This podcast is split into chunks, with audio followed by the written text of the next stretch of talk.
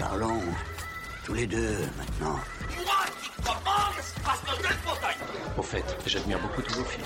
Je respecte ton avis, mais en tout cas, c'est, pas le mien, donc c'est pas le bon. Tu vois ce que je veux dire Sacré Hubert. Toujours le mot pour rire. Bonjour à tous et bienvenue sur les fauteuils rouges. Je suis Nicolas et je suis avec Maxime. Bonjour Maxime. Bonjour Nico. Et aujourd'hui, on vous parle du film Babylone, bande-annonce.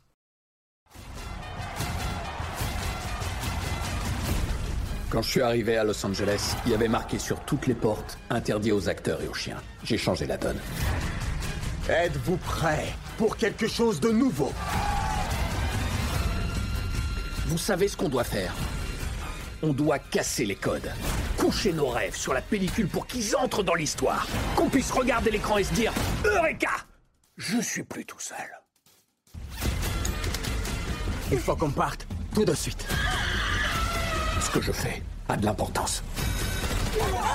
Vous vous pensiez indispensable à cette ville Elle se passera de vous. Poster Putain de merde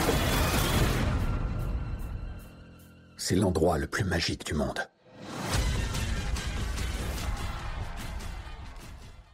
Voilà, voilà, Babylone, film de Damien Chazelle, réalisateur de La La Land, de First Man et de Whiplash, avec entre autres Brad Pitt, Margot Robbie, euh, Diego Calva et Tobey Maguire, dans le Los Angeles des années 1920, récit d'une ambition démesurée et d'excès les plus fous.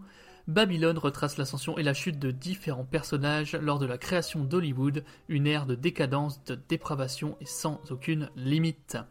Comme d'habitude, on va vous faire notre petit résumé sans spoil chacun notre tour avant de passer à la partie spoil où on débattra tous les deux du film. Juste avant de commencer, on vous rappelle encore une fois que nous avons un Instagram que vous pouvez suivre pour suivre nos actualités et les actualités du cinéma en général. Et vous pouvez également nous noter selon la plateforme d'écoute sur laquelle vous êtes en nous mettant des petites étoiles ou en nous mettant un petit avis. Ça nous fait extrêmement plaisir et ça nous aide beaucoup. Alors Maxime, commençons. Qu'est-ce qu'on pense de Damien Chazelle? Alors, Damien Chazelle, euh, qualifié de prodige du cinéma. hein, le, le- le cinéaste américano-français en est à son cinquième film. Il y a eu en 2009 euh, Guy and Madeline on Park Bench. C'est un film très discret, chanté déjà en noir et blanc. Euh, C'était son projet de thèse pour Harvard. Ah oui. voilà, voilà, c'est-à-dire que pourquoi pas. Euh, le film attire l'œil de certains producteurs. Euh, par la suite, il fera un court métrage qui donnera son nom au second long de euh, Damien Chazelle, euh, qui est Whiplash. Je pense que beaucoup de monde l'a vu. Qui lui est sorti du coup en long métrage en 2014 avec J.K. Simons et Miles Taylor, dont la musique était déjà composée par Justin Hurwitz. On va le préciser parce que c'est quand même son compositeur attitré, euh, parce que c'était le cas pour Guy and Madeline, c'était le cas pour euh, Whiplash, c'est le cas encore une fois ici pour, euh, pour Babylone. Alors, Whiplash, c'est l'énorme carton critique, Grand Prix du jury à Sundance, Grand Prix et Grand Prix du public au Festival du cinéma américain de Deauville. Trois Oscars, meilleur acteur dans un second rôle, meilleur mixage son et meilleur montage. Et l'explosion de Damien Chazelle est, est- est là. Il y a aussi euh, euh, finalement tout, toute la- tout le style Damien Chazelle qui va, qui va s'exprimer là-dedans. On a ensuite La La Land. Là, c'est la consac- consécration Ouais. absolue. Euh, 14 nominations aux Oscars, ce qui égale Titanic, quand même. Mhm. Il, en, o- il en obtient 6, dont celui du meilleur réalisateur à 31 ans, ce qui en fait le plus jeune réal à être oscarisé, par ce prix-là, en tout cas. Personnellement, La La Land, je n'ai pas absolument accroché. Euh, je, je préfère le, je préfère le dire. J'aime bien tous ces autres films, mais celui-là, j'ai pas trop trop accroché. Euh, et il y a First Man que je dois rattraper, d'ailleurs, qui est arrivé ensuite en 2018. Et globalement, moi j'aime bien le cinéma de Damien Chazelle. Il est très technique, il est très mécanique aussi, ce qui n'est pas un défaut hein, dans le terme où je l'entends, mais il y a beaucoup beaucoup de machinerie, beaucoup d'éléments qui viennent accompagner la caméra. Enfin, moi j'aime assez bien, euh, surtout quand c'est bien fait et que ça raconte quelque chose. Il a des gimmicks de réalisation et, et de langage cinématographique qui sont vraiment bien à lui. Et ça, j'apprécie ce côté vraiment un peu, euh, autorisant, que ce soit dans le texte et dans l'image. J'ai- J'aime beaucoup. Et il a une véritable signature et, et- et des thèmes qui, sont- qui lui sont pardon, très très chers et qui travaillent au fil de ses films. Euh, il y a la course à la réussite, il y a l'accomplissement de ses rêves aussi, euh, le grandiose. Et il y a aussi le côté au prix de sacrifices multiples. C'est-à-dire que c'est quelque chose qu'on retrouve en fait euh, auprès de tous ces personnages. C'est que ils en arrivent là uniquement parce qu'ils en ont chié comme jamais. On peut ne pas être d'accord avec cette vision-là, on peut juste simplement apprécier, l'observer, etc. Mais voilà, ça fait partie de ces, de ces grands, grands sujets et de ces grands thèmes. Et j'apprécie assez bien euh, ce réalisateur, ouais. Ouais, bah, j'aime beaucoup aussi. La La Land, j'avais bien aimé. J'avais quelques réserves quand même. C'est vrai que euh, c'était pas le euh, la révélation que ça, pour moi que ça a été pour beaucoup beaucoup de monde. Parce que ça a eu quand même un très très gros succès. hein, La La Oui. Land, c'est vrai que c'était un peu fou. Euh, First Man, c'est bien. Après, First Man, c'est de la vie. Bah, de toute façon, c'est un peu la vie générale de c'est quelque chose à vivre euh, super bien au cinéma. Ah. Et tout le monde, en fait, tout le monde a retenu. euh, alors bon, c'est pas, c'est pas du spoil, hein, c'est littéralement l'histoire du mec qui va marcher sur la lune. Donc tout le monde a retenu euh, la, tout, le monde a retenu le moment où il arrive sur la lune, qui est un moment très très euh, contemplatif, très calme, très, qui est vraiment super bien. Donc First Man c'était bien, Whiplash je l'avais vu aussi, c'était super bien. Enfin, c'est un réalisateur que j'aime beaucoup et là qui a fait, qui a fait jeu 7 et match pour moi sur ce film. Donc ça, je le sais, tu le sais, euh, on en a, on a eu le temps donc pas mal en parler, euh, ce qu'on évite de faire d'habitude. Mais là Oui. c'était compliqué, donc là on a un petit peu quand même parlé du film euh, hors podcast, mais j'en ai gardé, j'en ai gardé sous la pédale. Donc, euh, écoute, bah, je te propose, si on a fait le tour de ça, bah, d'attaquer. euh, On, on peut juste faire peut-être un petit point pour dire que le casting de, de Babylone est quand même exceptionnel. Oui. Oui, oui. On a quand même, Ah, Brad euh, Pitt, ouais. euh, bon, hein, voilà, c'est quand même Brad Pitt. Ouais, Brad Pitt. Euh, Margot non, Robbie, qui est quand même euh, sur euh, quand même une des actrices les plus bankable quand même d'Hollywood. Oui, oui, oui. Et, et- et Diego Calva, qui lui, on, on le découvre pour le coup. euh, Mm. Enfin, le grand public le découvre. Je pense que c'est son premier film Hollywood. Et sinon, il avait fait six épisodes dans Narcos Mexicos. Mm. Euh, donc, Je vais pas euh. Mais je l'ai pas, je l'ai pas non plus regardé je cette saison-là. ouais. Non, non, mais je l'ai pas non plus regardé. Là, c'est euh, clairement mes fiches. Euh, Est-ce qu'on en profite pour, passer, pour, pour balancer deux trois noms de films super cool Euh, avec Brad Pitt Il y a Seven, Fight Club, euh, Inglourious Basterds, 3 Au milieu coule une rivière. Bon, par exemple. Mm. Euh, Margot Robbie. On a le Loup de Wall Street. Bah Évidemment. oui, Margot Robbie. Le, tu sais qu'il y a plein de gens qui se souviennent pas que c'est elle. C'est vrai, c'est dommage. À chaque fois que je parle de Margot Robbie, je dis bah si tu te souviens, c'est elle. Ils font ah putain, j'ai j'ai jamais calé et tout, mais ils ont du mal. Euh, C'est vrai qu'elle elle a son rôle d'Harley Quinn qui lui, qui lui colle un peu à la peau. Mais c'est dommage parce que c'est vraiment pas son meilleur. Et ouais, elle fait une très bonne Harley Quinn, mais dans des mauvais films, donc c'est dommage. C'est vraiment con. Plein de monde a oublié que c'était elle dans Wall Street. Et dans Once Upon a Time in Hollywood. Oui, elle, aussi, elle ouais. aussi. Mm. Et c'est rigolo, ce qui est aussi Brad Pitt d'ailleurs, si je dis pas de Ouais. Bref, on retrouve les deux euh, dans un film sur Hollywood. Bref, bon. non, il y a eu The Big Short aussi, enfin le, le casse du siècle, le, Mm. titre français, où elle est dedans, et c'est cool aussi. Ouais. Bien. Puis voilà, puis il y a Toby Maguire qui passe faire un coucou aussi dans, dans ce film. Ouais, il est, il est Ça vraiment. Écoute, ça fait plaisir de le voir. Je le re- Quand je le vois, je le revois comme un vieux copain, tu sais. Je dis, oh tiens, Toby. Comme- je suis content de voir qu'il va bien. Bah là, il a pas l'air d'aller bien dans le film, mais bon, c'est son rôle. Tu t'es remis de euh, Marvel, mes petits taureaux Ouais, c'est ça, c'est ça. Ça se trouve, c'est la suite. C'est le mec qui est devenu complètement fou. Mais oui, euh, Toby Maguire, fait quand même plaisir de le voir. De Oui, ça fait sortir très un peu plaisir. de. Hmm. C'est a eu- lui beaucoup. aussi, pour le coup, lui, il a vraiment eu Spider-Man qui lui a collé à la peau. Ouais, ça a été dur. Ouais, du coup, Il ça fait est- plaisir de le voir dans d'autres films. Ouais. Il s'en était un petit peu sorti avec Gatsby, mais euh, Ouais. parce que je trouve même la prestation d'un Gatsby, je la trouve très intéressante, mais euh, c'est enfin, c'est un acteur que j'apprécie beaucoup. En même temps, il a bercé ma jeunesse avec, avec les Mm. Spider-Man, donc forcément, il y a ce petit côté nostalgique, mais j'aimerais bien le voir beaucoup plus souvent. C'est vrai. Puis bon, c'était quand même le deuxième meilleur Spider-Man, donc. euh, C'était quand même sympa. Est-ce qu'on va passer du coup euh, au- On va pas ce sera, recommencer. ce sera pour un autre, ce sera pour un autre, ce sera pour un autre épisode. Non, bah écoute, je te propose qu'on attaque du- tout de suite euh, avec nos avis sans spoil. Ouais, c'est qui qui commence? Bah écoute, vu que j'ai peur, je pense que je vais commencer. Parce que. comme Oui, je ça, la mon- sécurité. Oui, parce que je, je vais faire mon avis sereinement parce que je sais que derrière, je- ça va être difficile pour moi. Donc, euh, je vais commencer. Si ça, ça te va. marche. À toi l'honneur. Eh ben, écoute, c'est parti pour mon avis sans spoil. Tu me demandes mon avis maintenant Ah bah, attendez, je suis désolé, mais chacun son tour. Ça prend 5 minutes et puis après on est tranquille, on peut faire ce qu'on veut. On vous dit souvent dans ce podcast que les avis à chaud, c'est compliqué. Les émotions prennent souvent le dessus et il vaut mieux attendre quelques jours pour réellement analyser son expérience. Du coup, j'ai attendu. Deux jours, trois jours, une semaine. Et mon euphorie à l'idée de parler de ce film n'est absolument pas redescendue. C'est même l'inverse. Plus j'y pense, plus je le décortique dans ma tête, plus je trouve ce film incroyable. Au point de me demander comment je vais bien pouvoir vous retranscrire ce sentiment si indescriptible que je ressens pour Babylone. Tiens d'ailleurs, commençons par ça. Vous savez pourquoi ça s'appelle Babylone ce film? C'est bizarre quand on y pense pour un film qui parle du Hollywood des années 20. Et bah Babylone, dans la Bible, c'est la ville du péché, où les habitants, poussés par leur orgueil démesuré, ont pensé pouvoir être l'égal de Dieu, voire même le surpasser en construisant la fameuse tour de Babel. Et ils ont bien sûr subi de terribles désillusions et la colère de ce dernier. Eh bien c'est ça que Damien Chazelle veut nous raconter. Pas Babylone en elle-même évidemment, mais Hollywood, la ville où les hommes se pensent plus grands que Dieu lui-même et qui subiront à leur tour une terrible chute. Parce que oui, il n'y a pas proprement parler d'histoire dans Babylone. On suit des personnages et leur parcours dans ce monde du cinéma en plein changement. Dans cette période du passage du cinéma muet au cinéma parlant, où les acteurs et les réalisateurs sont passés de rois ayant les pleins pouvoirs sur leur histoire à esclaves de la technologie et des nouvelles attentes du public. Et on s'attache à ces artistes en perdition, voyant leur ère s'éteindre, passant violemment du rêve au cauchemar face aux lois impitoyables d'Hollywood. Ils sont la petite histoire dans la grande, autant dans leur vie que dans ce film, qui souhaite avant tout nous montrer Hollywood, et plus largement le cinéma sous tous ses angles. Des fêtes endiablées et décadentes des années folles, au travers les plus glauques et sournois de cette immense machine infernale. Damien Chazelle nous parle de cinéma en faisant du cinéma. Et ça, putain, qu'est-ce que c'est bon. Parce que quand le film doit filmer une fête, il ne se contente pas de filmer une fête, il devient une fête. La folie ambiante, la musique, la mise en scène, les chorégraphies impromptues qui transforment subitement le film en comédie musicale, on ne voit pas une fête, on la vit avec nos personnages, et ça, c'est pendant tout le film. Que ce soit sur les différents plateaux de tournage, que jusque dans les salons de nos personnages, tout est magistralement fait pour nous faire vivre ce que vivent nos personnages, pour que l'on puisse nous aussi participer à cette grande fête donnée en l'honneur du cinéma. Les deux premiers tiers de ce film, c'est un feu d'artifice. C'est Chazelle qui m'a profité tout son talent pour nous faire partager son amour infini envers cet art qu'est le cinéma. Pas seulement dans son histoire, mais aussi dans la façon dont il nous la propose. Et puis, il y a la dernière partie du film où, comme nos personnages, nous allons subir la face cachée de l'industrie du cinéma. Froide, cruelle, injuste et inéluctable. Là où, tapis dans l'ombre et dans la crasse, les pires travers de l'homme sont exposés à la vue de tous. Et là où certains rêveurs vont comprendre qu'Hollywood donne, mais aussi il reprend énormément. Alors oui, le film est long, plus de 3 heures.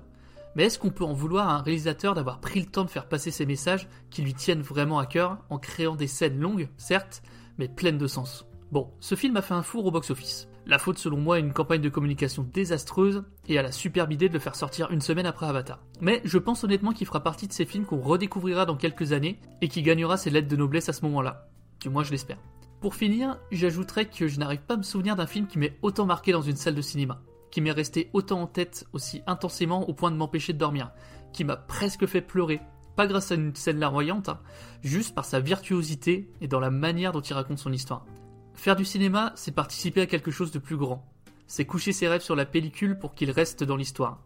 Qu'on puisse regarder l'écran et dire Eureka, je suis plus tout seul. Ça, c'est pas moi qui le dis, c'est le film. Mais je pense que la prochaine fois qu'on me demandera pourquoi j'aime le cinéma, eh ben je répondrai ça. Voilà pour mon avis sans spoil, et maintenant on part sur l'avis sans spoil de Maxime. C'est parti. Ah, tu me demandes mon avis maintenant? Ah bah Attendez, je suis désolé, mais chacun son tour. Ça prend 5 minutes, et puis après on est tranquille, on peut faire ce qu'on veut. Babylone avec un E n'est pas la grande inconnue du monde moderne, même si nous tendons de plus en plus à oublier les grands mythes ou chapitres bibliques, suivant où se place votre curseur personnel. Les Babyloniens parlaient une seule et même langue et formaient un seul peuple. Ils essaieront d'ailleurs de construire la tour de Babel, la fameuse grande tour qui devait leur permettre de toucher les cieux pour arriver directement aux portes du paradis. Cette recherche des portes du paradis, ou Babel, provoqueront la colère de Dieu, devant tant d'orgueil et de vanité, et ajoutons pourquoi pas un peu de prétention. La punition fut simple et thématique avec la faute. Leur faire parler des langues différentes, ils ne se comprenaient plus, et donc se sont dispersés sur Terre pour former des peuples étrangers les uns des autres, ne partageant plus rien. Waouh, cette introduction aussi longue que ce film. Hein? Quoi? Non, soyons honnêtes. 3h10, c'est un poil long quand même, non? Bon, par chance, ma salle de cinéma possède des sièges confortables qui ont pris soin de mon petit dos. Ouh, je sens ton regard d'ici, Nico. Pour nos amis auditeurs, je le ressens méchant et inquiet à la fois. C'est menaçant un peu. La tension monte d'un cran, non? Attends, je n'ai pas encore sorti la sulfateuse pour tirer à balles réelles. Pose ce couteau, Nico. Je suis trop loin de toute façon. Et je me suis perdu dans ma petite blague. J'en étais où? Ah oui, Babylone avec un E. Donc, pourquoi tout ce préambule? En fait, juste pour dire que le titre du film est bien choisi. Degré zéro de l'analyse, mais Osef. Je cherchais un point positif au film et du coup. Allez, c'est bon, j'arrête. En plus, je peux même pas étayer mon propos dans la vie sans spoil. Dans ce contexte, ça comble un peu le vide de mon avis pour le moment, comme quelques séquences de Babylone, par exemple. Moi aussi, je suis thématique. Allez, go. Babylone de Damien Chazelle. Film fleuve, geste artistique ou de cinéma, peut-être les deux, sans égalité dans l'exécution, reconnaissons-le. L'ensemble des gimmicks de réalisation de Chazelle y sont, les aficionados ne seront pas dépaysés et les détracteurs seront exténués, car il n'y va pas avec le dos de la cuillère. Revoir 4 ou 5 fois l'effet stylistique de la caméra plongeant dans le pavillon d'une trompette ou en sortir, ne cache-t-il pas un manque d'idées temporaires dans toute cette folie orgaspique d'images, de musique, de mouvements de machinerie, de colorimétrie parfois brillante et d'autres fois peu inspirée? Avant, dans de rares moments, prendre sa respiration pour offrir peut-être les moments les plus intenses de son ou à contrario les moments les plus grotesques, frôlant par moments le ridicule dû à une exécution téléphonée. Babylone, c'est une pièce de cinéma qui divise et divisera encore, entre ceux qui adorent, ceux qui détestent, et ceux qui sont mi-figue, mi-raisin. Force est de reconnaître qu'outre le geste en lui-même, le prodige du cinéma hollywoodien offre une fresque démente autour du passage du cinéma muet au cinéma parlant, embarquant avec lui, pour appuyer le propos central de son film, la star de presque hier, en passe de devenir une légende, et la grande star d'aujourd'hui, et peut-être celle de demain. Oui, on touche au méta là, mais la transition est belle. Brad Pitt, Margot Robbie, Diego Calva sont impressionnants. Bien que je regrette que Margot Robbie campe une nouvelle fois une hystérique blonde, même si, soyons honnêtes, elle le fait excellemment bien. La justesse de Brad Pitt, mêlant la puissance douce d'une star bien en place avec la fragilité d'un homme prenant en pleine face la claque d'un changement de paradigme d'une industrie qui redistribue les cartes, change la donne et joue la carte Joker si besoin, est incroyable. Il a, je pense, deux des scènes les plus fortes de ce film. Diego Calva, de son côté, révélation de ce film, notons que c'est son premier long métrage sur le territoire américain, délivre une partition très juste, tout en nuances. Bref, c'est excellent et Damien Chazelle prouve une fois encore que c'est un très bon directeur d'acteur. La folie fantasmagorique des grandes soirées hollywoodiennes transpire à l'écran. Le rythme du film est parfois bancal, offrant des intermèdes incongrus, voire ajouté à la truelle pour faire passer des propos, une construction ou des idées tout aussi bancales. Soit je blague sur les 3h10 du film, mais elles sont fulgurantes la plupart du temps si on oublie quelques longueurs. La musique de Justin Hurwitz est puissante, entraînante et accompagne l'ensemble du métrage avec brio, bien qu'elle réussisse la prouesse de rester anecdotique, dès qu'on la prive des images qu'elle accompagne, épargnant uniquement le titre Welcome et Voodoo Mama, titre phare de cette BO que je vous recommande chaudement. Bref, la forme est passionnante à voir pour ceux qui apprécient le cinéma de Chazelle. Pour les autres, passez votre chemin tant le fourniment du cinéaste est au complet et exploitez jusqu'à épuisement face au défi de mettre en image cette frise historique sur plus de 3 heures. Pour ceux qui seront à la découverte, allez-y. Pour le fond, c'est tout aussi intéressant. Il y a des fulgurances dans les propos explicités artistiquement ou non. Suivre ses destins, que ce soit celui d'acteurs, de journalistes, critiques ou encore de musiciens et d'assistants, est passionnant.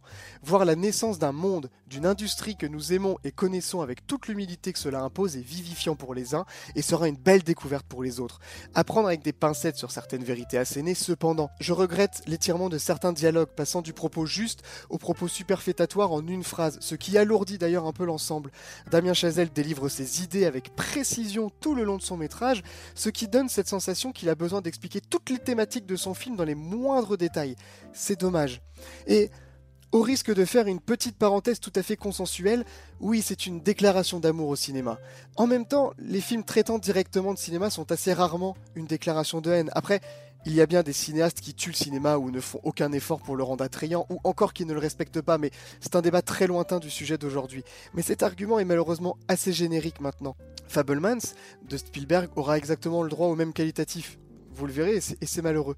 Cet avis est déjà beaucoup trop long. Je pense avoir tout ce que je pouvais dire sans spoiler et sans trop énerver Nico. Je pense que dans cet avis sans spoil fleuve, parsemé de futilité, j'ai réussi à dire l'essentiel de ce que je pensais. C'est le moment de la traditionnelle conclusion. Je vous recommande Babylone. C'est un bon, voire très bon film, qui souffre de quelques défauts et de longueur, certes, mais ils sont assez vite effacés par des fulgurances techniques et d'écriture qui vous entraîneront dans le tourbillon proposé par Damien Chazelle. J'ai cependant toujours besoin d'éclaircir certaines choses. Mon avis sur ce long métrage n'est véritablement pas fini d'évoluer, lui non plus. T'as dit que la musique était anecdotique quand elle, quand elle accompagne plus le film. C'est pas vrai. Ah, moi j'ai trouvé. En fait, j'ai réécouté la, BO plusieurs fois, si tu veux. Euh, pour écrire d'ailleurs, pour écrire, parce que c'est ce que je fais toujours. Et, une fois que j'ai retiré les images, il n'y a, que Vaudou Mama et, Welcome qui m'a remis dedans. Tout le reste, en fait, je les ai trouvés euh, pas du tout, pas du tout euh, présentes, pas du tout Oh, bienvenue, euh, on est dans la, on est dans la partie spoil, c'est parti. Il y aura pas de transition, bienvenue dans la partie spoil, j'ai les choses à dire. Non, en vrai, la musique, elle défonce.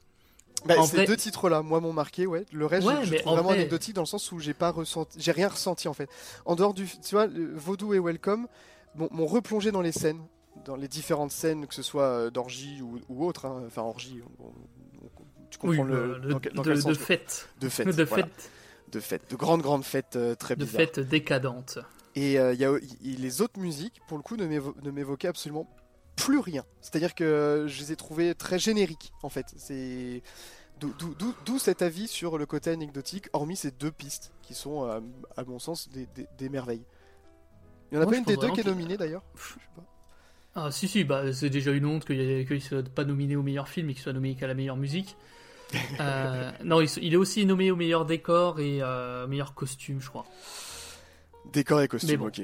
ok. Je suppose qu'il voulait pas lui filer un deuxième Oscar euh, du meilleur réalisateur aussi aussitôt. Et puis voilà. Pas grave, on filer un à Spielberg, il en a pas assez pour euh, s'acheminer. Mais bon. Je suis même pas sûr qu'il l'ait. Ah, pitié, arrête. c'est sûr. Il y a, oh, il y a aucun monde où c'est pas Spielberg qui a le- l'Oscar du meilleur Trop gros, réalisateur. ce serait trop Ah gros. non, mais c'est sûr, c'est sûr et certain, c'est sûr et certain. Mais du coup, euh, je trouve pas que la musique soit. Moi, je la réécoute pas. J'ai pas mal réécouté la musique. Déjà, je trouve que le, si on parle de ça, l'utilisation de la musique, notamment le thème de, de Margot Robbie, je le trouve extrêmement bien utilisé, parce que tu le retrouves sous plein de formes différentes, à plein de moments différents importants.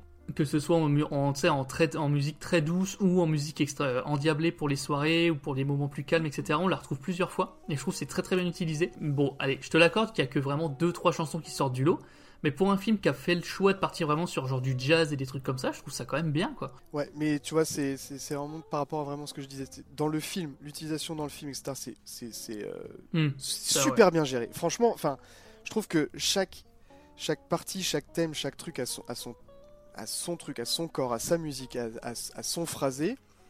Même il y a des mélanges parfois qui sont hyper intelligents, notamment avec le thème de, de Nelly Laroy. Et celle-ci, euh, ben, en fait, j'ai trouvé que c'était très loin d'être la, d'être la, la meilleure partition de, de Justin Hurwitz. Alors que celle de Whiplash, par exemple, je peux la réécouter en boucle. Enfin, tu vois, c'est des trucs. euh, Alors que j'adore le jazz d'ailleurs et la trompette, mais euh, du coup. Là, j'ai pas eu cette, j'ai pas eu cette, c- cet effet-là, et c'est pour ça que je voulais le souligner quand même, pour vraiment souligner le fait que dans le film c'est incroyable et en dehors, ben, on, a Voodoo Mama et, Welcome qui sont là vraiment très très cool à réécouter. Et effectivement, le, thème de Nelly Laroy, il peut, il- il peut être très cool. Ok, non mais j'entends. Je suis pas d'accord, mais j'entends. Et pour revenir à ça, tant qu'on est en même temps euh, un peu sur Spielberg, le truc de la lettre d'amour au cinéma, je trouve que pour une fois c'est assez bien géré dans le sens où euh, c'est pas tant une lettre d'amour au cinéma, mais- enfin c'est une lettre d'amour mais à deux, à recto verso si tu veux. Il y a quand même une grosse partie haine et, euh, dénon- et dénonce. Ouais, il y, a Ouais, les deux, il y a j'ai- les deux côtés, et je pense que ça revient à son thème aussi des, euh, des sacrifices, etc. Et je pense qu'il y a. Je sais pas s'il y a aussi un peu de, un peu de méta là-dedans sur lui, sur son parcours dans le cinéma, sur. euh, J'y réfléchis beaucoup et j'y réfléchis beaucoup depuis la fin du film, et je pense qu'il faudra qu'on éclaircisse quelque chose ensemble, parce que j'ai très envie d'avoir ton point de vue, mais on en parlera parce que c'est à la toute fin, donc euh, on, en parlera un petit peu plus tard. Mais ouais, je trouve que dans le film, il y a, il y a- contrairement à, je pense, Fable, j'ai pas encore vu Fab- Fableman, mais je pense qu'il y aura vraiment un côté euh, lettre d'amour euh, à, à 100%, tu vois. Là, il y a quand même un côté gloire et chute, un côté euh, lumière puis ombre, qui est quand même très mis, très très mis en avant. T'as un bon tiers du film qui est sur vraiment la, face dégueulasse euh, du cinéma et d'Hollywood. Donc ça, je trouvais ça pas trop mal géré, que justement, il soit pas, il se soit pas, comme tu dis, une lettre d'amour 100% au cinéma, mais qu'il y a quand même ce truc de euh, cinéma je t'aime, mais alors putain, Hollywood, euh, c'est chaud quoi. Ouais, qui est une petite, une, petite nuance euh, et de faire partie de quelque chose de plus grand. Mm. Mais, mais, mais justement, il va falloir qu'on éclaircisse aussi ce. Mais il y a une- ouais, il y a plein de chose, choses, euh, euh, Faire partie de quelque chose de plus grand. Moi, moi j'ai, voilà, Mm. il y, a, y a un, il y a un parti pris qui m'interroge. Bah, sa- a- on sent vraiment qu'il y a sa vision du cinéma, de pourquoi il fait du cinéma qui est présente. Du moins, moi, je l'ai vu comme ça. Tout ce côté, comme j'en parlais dans, mon, dans ma critique sans spoil, de euh, ouais, faire du cinéma, c'est euh, entrer dans l'histoire, c'est devenir immortel. Grosse partie de ça aussi dans le film. Ouais. Où je pense on, on y reviendra aussi. Mais du coup, bon, on va, on va essayer d'attaquer un petit peu le film. Alors, on va pas vous faire un déroulé euh, de tout le film parce que ça va être long et c'est pas spécialement euh, intéressant de le prendre comme ça, à mon avis. Mais t'as déjà donc toute la première partie qui prend bien une bonne demi-heure, trois quarts d'heure, qui est une grosse fiesta. Ouais, ouais, ouais. euh, la, fête est, est monstrueuse. Donc, pour, pour recontextualiser euh, un, un petit peu, donc on est en Mhm. 1926 euh, à Los Angeles. Le cinéma muet bat son plein à ce moment-là. Et on découvre finalement sur cette même soirée trois personnages, quatre même, parce qu'il y a aussi la critique d'ailleurs, qu'on Mm. qu'on découvre déjà cette soirée-là. Euh, quatre personnages autour d'une immense scène de soirée, séquence, on va dire, de soirée, euh, mais qui va commencer en fait, parce que le premier acteur qu'on va découvrir, c'est euh, Mani. Mani, Mhm. Mani, euh, Manuel Torres. Manuel Torres, ouais. Donc Mani, qui est joué donc par Diego Calva, qui est un immigré d'origine mexicaine. Et c'est un homme à tout faire pour les studios en fait. hein. Oui, oui, concrètement, c'est il rêve de bosser dans le cinéma, donc Ouais. il, prend, il a pris tous les, il prend les petits boulots dans lesquels euh, il peut être, et là, voilà, son boulot, c'est de livrer, livrer un éléphant. Oui, oui, oui, Concrètement. il livre un éléphant où on a le droit à une scène de euh, de caca. Oui, mais De- de on va dire que de- c'est- c'est une, c'est une allégorie euh, Voilà. de la suite du C'est film. une allégorie qui va jusqu'à éclabousser la caméra, qui la rend donc complètement intradiégétique à la scène. Hmm. Pas de problème, on y va, ok, très bien. Bon, ok, bon, bref. Euh, Non, j'avoue, j'avoue, j'ai eu peur. La première scène, j'ai fait ah d'accord. Mais euh, ça, le- ça, mais en vrai, en, en vrai, je pense vraiment qu'il y a, il y a un côté euh, pour euh, enfoncer le clou sur la situation de Mani et peut-être aussi faire passer le message de ça va mal finir quoi. Enfin, je pense qu'il y y a un truc Mais il y a de ça, il y a le côté aussi spectacle, du, té- du- du- le, le tourne- le détournement pardon d'attention, parce que ça va être aussi l'objectif de l'éléphant dans cette fameuse soirée qui, qui, Mm. qui va avoir lieu. Mais voilà, on, on- on découvre Mani, qui est un mec des merdes, Oui, c'est ça. qui sent Ouais, un c'est peu les, qui un peu quoi. bons coups aussi, enfin qui sait être là au bon moment. Ouais, puis qui a l'air d'être un gars bien. Oui, alors oui, on te le coup, présente comme euh, ça quoi.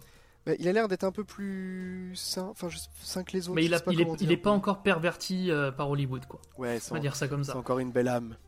Voilà.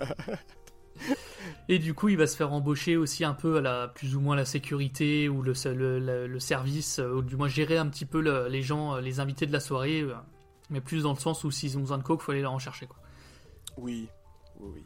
Donc voilà comment il va se retrouver à cette soirée-là. Euh, je sais plus dans quel ordre, mais on découvre du coup euh, Nelly.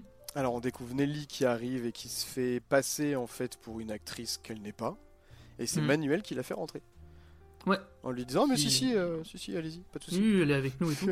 et du coup, elle, essaie- elle essaye de s'intéresser. Elle, c'est une, euh, une fille qui rêve de devenir actrice, qui, lui explique- qui t'explique que tu ne deviens pas une star, tu es une star et qu'elle est une star. et que... En tout cas, c'est sa façon de penser et qui, du coup, par- arrive grâce à, grâce à Mani, qui, euh, je pense, est un peu sous son charme, on va dire, de, le- de la faire aussi entrer dans la soirée où elle va faire forte impression. Ah oui, bah elle va, elle va être, comment on dit, euh, La reine de la soirée. ouais, la reine de la soirée. Elle va être euh, complètement magnétique avec Mm. tout le monde, euh, avec les regards notamment des gens. Enfin voilà, elle va, elle va, elle va tout démonter. Hmm. Et va se faire t'as Jack- repérer. Il va se faire repérer. Bah, même, oui, plus ou moins, ouais, mais. Oui, enfin, enfin, on va juste expliquer après. pourquoi. Oui, oui, bien Ouais. sûr. Et du coup, t'as Jack Conrad qui, lui, est le- l'acteur le plus bankable euh, du moment et le- la, la grande star. oui, campé par Brad. grande star un peu, un peu blasé, mais très. imbu de lui-même, mais pas spécialement désagréable, on va dire. Le... Non, non, non. Sa femme qui est jouée La par Olivia Wilde d'ailleurs. Hmm. Ça m'a fait beaucoup rire de la voir dans cette voiture. Bref, c'est. Euh, c'est- et du coup, tous ces, donc on va suivre trois personnages donc euh, qui vont pas spécialement interagir, à part Manny et, euh, et Nelly qui vont euh, qui vont euh, bon sniffer euh, tout, tout un peu tout et n'importe quoi avant de, de participer à la fête. Et donc Nelly qui va avoir, euh, j'y viens tout de suite parce que c'est trop cool cette espèce de scène de danse euh, semi euh, comédie musicale là. la fameuse grande danse euh, endiablée. Euh, Mm. mais, ça, mais ça vient ça juste après d'ailleurs le- le- la petite conversation qu'ils ont ensemble. Euh, parce qu'en fait ils sont en train de Oui, qui est dans- ils sont en qui est train dans toutes de- les bandes annonces, ouais. ils sont en train de choper de la coke là je crois qu'ils sniffent un peu de la coke Oui, un peu tout n'importe quoi. Euh, et il lui, et je crois qu'il lui dit qu'il veut faire partie aussi du monde du cinéma pour faire partie de quelque chose de plus grand. Mm. Et donc là, après, elle, elle part danser et, et je crois que c'est là que lui il se rend compte tout de suite que euh, je suis amoureux. Je crois que c'est ça. hein, c'est- Oui, bah, Enfin, c'est jamais dit explicite- explicitement avant un bon moment, mais on le voit là. hein, C'est-à-dire que. oui, bah on comprend très vite qu'il est très très clairement sous son charme. Ah ouais, lui, il est boum quoi, hein, tombé dedans. très très vite quoi. Après c'est Margot Robbie hein. euh. ça peut ça non mais ça peut s'entendre, on va dire. Ça peut s'entendre. Euh, du coup, il va y avoir donc toute cette euh, toute cette mise en scène de, de, de fête que je trouve exceptionnelle. Oui, oui. Toute cette partie un peu euh, ouais un peu hors du temps où euh, va y avoir vraiment Nelly qui va danser, se faire porter, il va y avoir de la choré, de la, des chorés coordonnées et tout machin. C'est super cool, c'est super bien fait. Tu sens vraiment que là il s'est fait grave plaisir. Ah, il s'est lâché, hein. c'est c'est rythmé, il y a de la machinerie dans tous les sens, ça a de la gueule. Euh, Il y a des plans séquences euh, à travers la foule et tout qui sont trop cool, avec Manny qui essaye, de plus, qui essaye tant bien que mal de gérer un peu ce qui se passe. Oui, parce que du coup, euh, il faut, il faut quand même qu'on le dise, mais il y a une, une, une- une actrice qui est morte euh, d'une euh, d'une overdose Ouais, il y a une actrice, c'est ça. Ouais. Un, peu, euh, un peu après tout ça, il y a une actrice qui fait une overdose et il faut la faire sortir discrètement pour l'emmener à l'hosto. quoi. Donc il y a la danse et il y a le- il y a l'éléphant qui arrive pour détourner l'attention, en gros. C'est ça, il, ba- il balance un éléphant dans la salle pour bien montrer la, la- un peu la folie, euh, la folie de ces soirées-là. Et euh, ils arrivent à la faire sortir discrètement. Et du coup, il manque une actrice pour un tournage demain. Et du coup, qui c'est qu'on va envoyer? Bah, ils, vont, ils vont chercher Nelly, Nelly qui est en train de. Bah, qui a déjà un petit indice sur, son, sur sa fin, parce qu'elle est en train de jouer au, elle était en train de jouer au poker, je crois. Oui. Ou alors, en tout cas, elle est en train de jouer à une table de jeu euh, à la fin de soirée alors que tout le monde est, ra- est rabat. Et euh, elle, ils lui disent en gros, tu pointes euh, à tel endroit à telle heure, euh, tu, tu, on a besoin d'une actrice, euh, voilà, point barre. Et donc elle, elle est Et très c'est comme ça qu'elle va avoir son premier rôle, ouais, elle est super contente. Et ça me fait penser, euh, Nico, on a oublié de présenter aussi deux persos, parce qu'en fait, ils vont avoir un, petit passage assez important. Euh, Il y, a, euh, il y a Lady Fei- Feizu, euh, la, la chanteuse, Oui. euh, la danseuse de cabaret, danseuse, etc., euh, qui faisait aussi les cartons euh, du muet, enfin qui fait les cartons du muet Mhm. dans le film, donc qui est joué par euh, Lee Jun-Lee.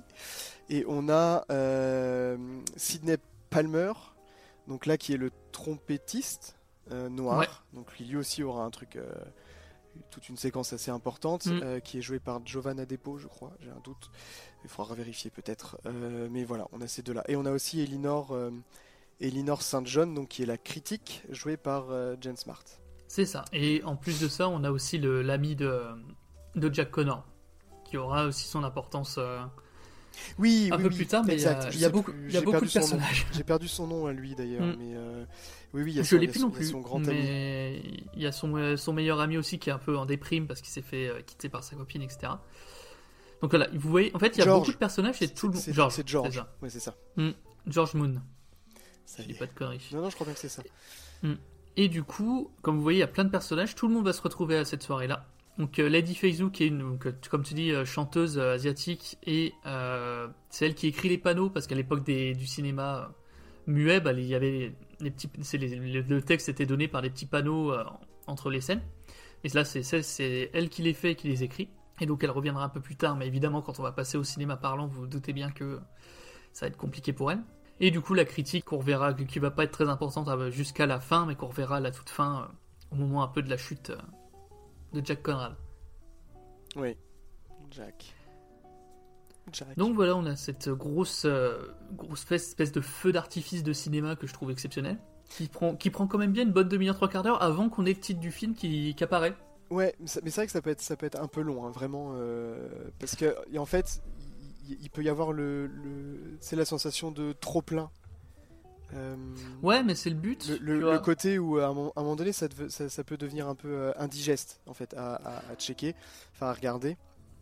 Surtout Ouais, qu'il y a, y plein de trucs euh, euh, que les gens ont pas forcément envie de voir, enfin voir un monsieur se faire pipi dessus ou truc comme ça. Oui, ça, je, Bon, je suis d'accord. ça, ça peut être un peu. euh, puis il y a, il y a- il y a de- il y a du sexe dans tous les sens, il y a de la prise de drogue dans tous les sens, il y a, des, voilà, il y a- du démentiel un peu partout.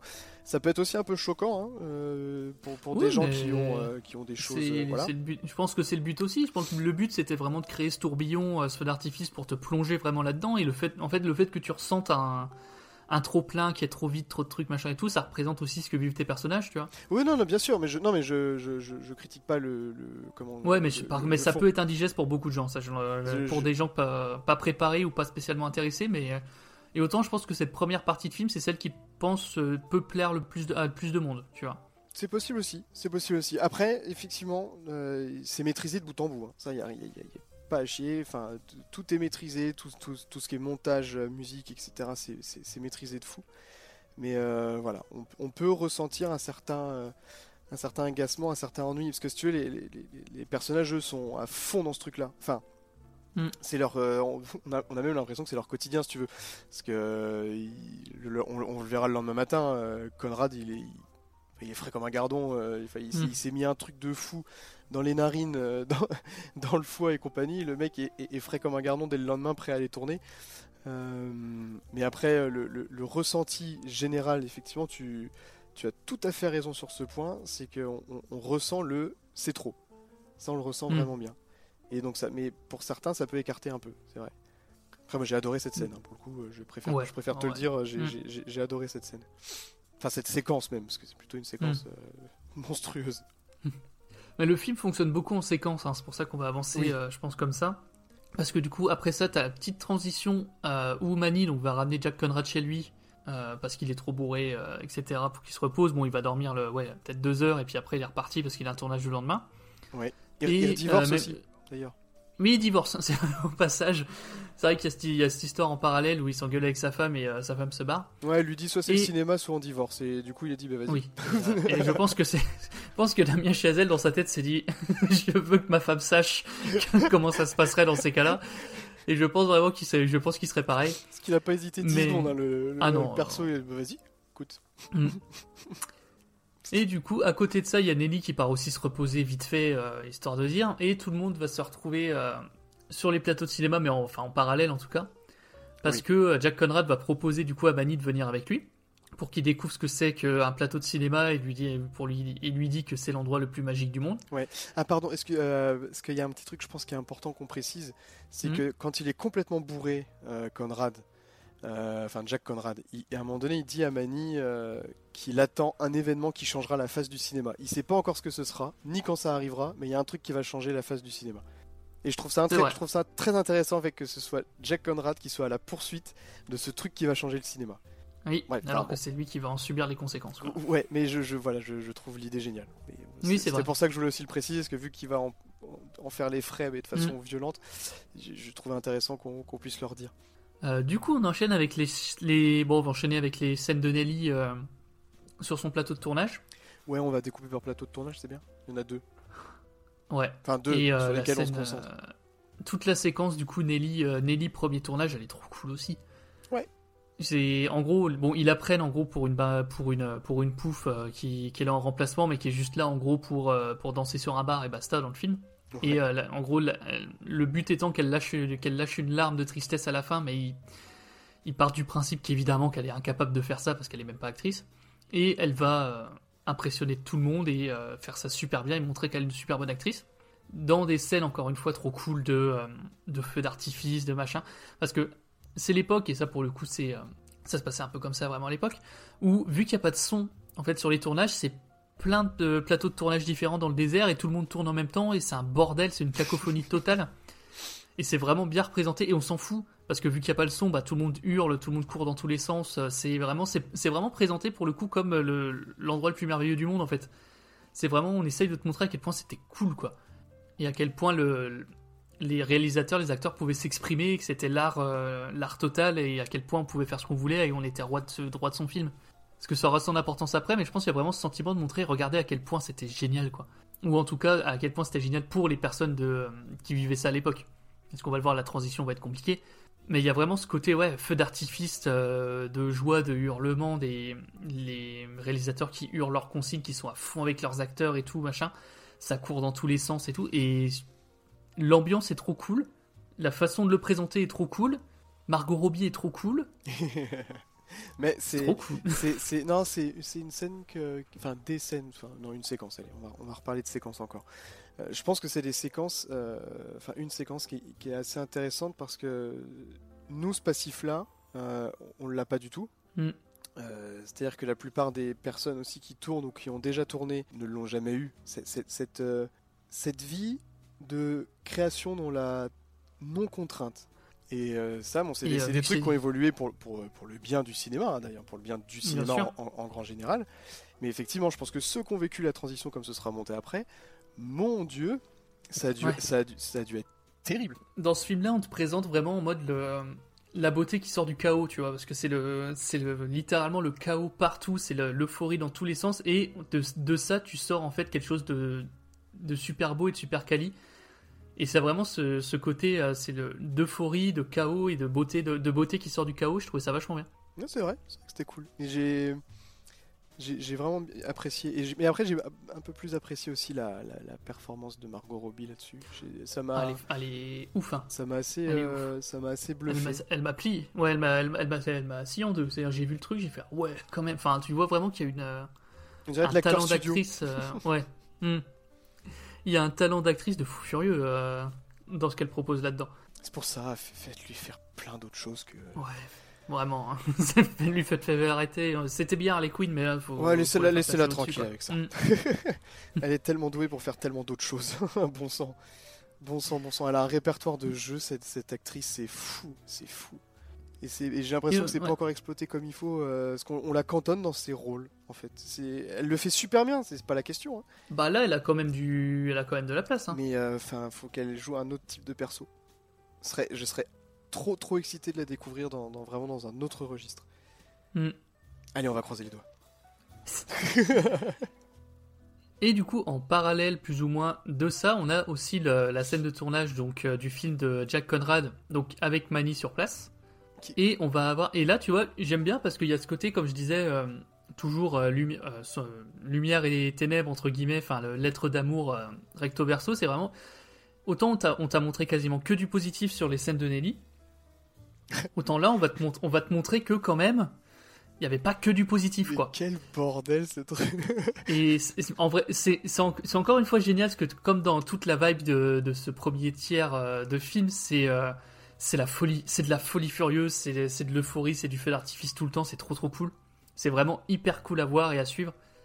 Mais là, t'as ce côté, bah, euh, typiquement, il y, a des figurants qui, me, qui meurent. Oui, alors, alors ça c'était ça c'était excellent quand même. Ça c'est terrible. T'as les t'as les chevaux qui foncent dans les dans l'orchestre. T'as les t'as Conrad qui est sous sa tente en train de se bourrer la gueule. Enfin t'as tout et t'as tout en même temps. T'as tout et n'importe quoi. C'est trop cool. Parce que ouais, pour, pour, recontextualiser pour les pour les gens, ils sont en train de tourner une énorme scène de bataille. C'est ça. En fait, euh, une grosse scène de guerre, ouais, avec plein plein de de figurants. T'as notamment cette scène en plus où les figurants veulent pas bosser Oui. Et ils envoient, et ils envoient Mani en disant tiens vas-y euh, va négocier avec eux. Qu'ils font la grève. Ça ça va faire trop rire. Une grève. Et en gros, et deux minutes plus tard en fait tu tu retrouves Mani sur un cheval avec un flingue en train de tirer, en l'air en disant retournez bosser et tu dis putain c'est trop marrant. Enfin c'est con mais qu'est-ce que c'est marrant tu vois. Et, d'ailleurs euh, je sais pas si t'as eu cet effet là mais quand ils ont lancé la scène de bataille pour la tournée euh, pour de faux donc on a, on a la caméra intradigétique qui fait son taf et ensuite on passe sur, sur, sur la caméra extra j'ai trouvé cette scène incroyable la scène de bah, bataille qu'ils sont en train de tourner, je l'ai trouvée complètement folle. Elle était géniale. Il y avait de la poussière, il y avait tout. Tu sais, il y avait de la vraie matière dans cette scène. C'était fou. Ouais. C'était vraiment ça. fou. Et mais on te le vend, on te le vend vraiment en mode euh, comme à l'époque, c'est-à-dire que c'est pas des gens qui font semblant. C'est vraiment, ils ont pris 400, ils ont pris 400 clodos et ils, sont, ils, leur ont, ils leur ont mis des armures médiévales et ils sont en train de se foutre sur la gueule premier degré quoi. C'était fou. J'ai trouvé ça, j'ai trouvé ça trop cool. C'est ouais. Et tu vois, t'as as le réalisateur du coup qui est réalisateur allemand, si je dis pas de oui, bêtises. Oui, c'est ça. Ouais, ouais qui est joué par Spike Jones. D'ailleurs, je te donne l'info, mais. Mm. enfin, on la donne aux auditeurs, parce que je pense que tu le savais. Et du coup, le réalisateur qui est en train d'hurler, parce qu'en plus, il... pète toutes ses caméras une par une, parce que du coup, en filmant dans la bataille, il, tout... il se prend des coups de chevaux, des coups de hache, des machins, des trucs qui défoncent les caméras une par une. Et du coup, ils vont envoyer euh, Manny rechercher une caméra en urgence. On va avoir une espèce de scène. Euh, de semi-course-poursuite, mais en gros, il doit foncer chercher une caméra au magasin avant que le soleil se couche parce qu'il tourne avec la lumière du soleil. Euh, finalement, il y a un gros bordel avec ça. Il va y arriver au dernier moment, et au moment où Conrad doit tourner sa scène, il est complètement bourré. Ah ouais, mais euh, ouais, vas-y, je te laisse continuer parce que j'ai trouvé cette scène folle aussi. Oui, et as, en fait, t'as le, l'espèce de chrono qui tourne parce que t'as le soleil qui est en train de se coucher, t'as tout le monde qui est en panique totale, ça hurle dans tous les sens. T'as lui qui est complètement bourré, qui arrive pas à aller jusqu'au plateau de tournage tellement il est bourré. T'as tout le monde derrière qui le suit en mode allez mec, s'il te plaît, on peut pas trop, on peut pas trop te gueuler dessus parce que t'es une star, mais s'il te plaît, manie-toi. C'est ton moment. ouais et qui du coup arrive à tourner sa scène de manière euh, magistrale, vraiment 10 euh, secondes avant le coucher du soleil avec l'actrice du coup pour le baiser, euh, le grand baiser final, pour encore une fois finir sur cette espèce de beauté qui sort du chaos total à la fin et sur la pellicule. J'ai trouvé ça fort d'ailleurs en plus de montrer cet acteur là complètement décharné, complètement déchenillé par, par l'alcool et qui au moment de l'action il fait son truc. Et nickel, ouais. Et il est mm. ouf. il est incroyable. Et dès que ça recoupe, il est à deux doigts de l'évanouissement tellement il est pété. c'est, j'ai trouvé ça très bon. Ah mais c'est ouais. Et c'est encore, encore une fois toute une séquence que j'ai trouvé euh, déjà menée, mais alors de main de maître, qui te montre des trucs qui sont vraiment ouais tangibles, réels, qui sont trop intéressants à voir et qui sont vraiment qui te mettent dedans à fond et qui ont vraiment un message trop cool quoi. C'est le chaos, l'euphorie il y a des choses euh, mauvaises qui se passent, contrairement à la scène, à la partie avec euh, avec Nelly où c'était euh, quand même quasiment que du positif. Mm. Et t'as ce cette espèce de finale d'apothéose de tout ce bordel qui finit sur une note poétique à mort, mais avec même le petit papillon qui vient se poser sur le sur l'épaule Oui. sur l'épaule de Jack. Je sais pas si c'est prévu.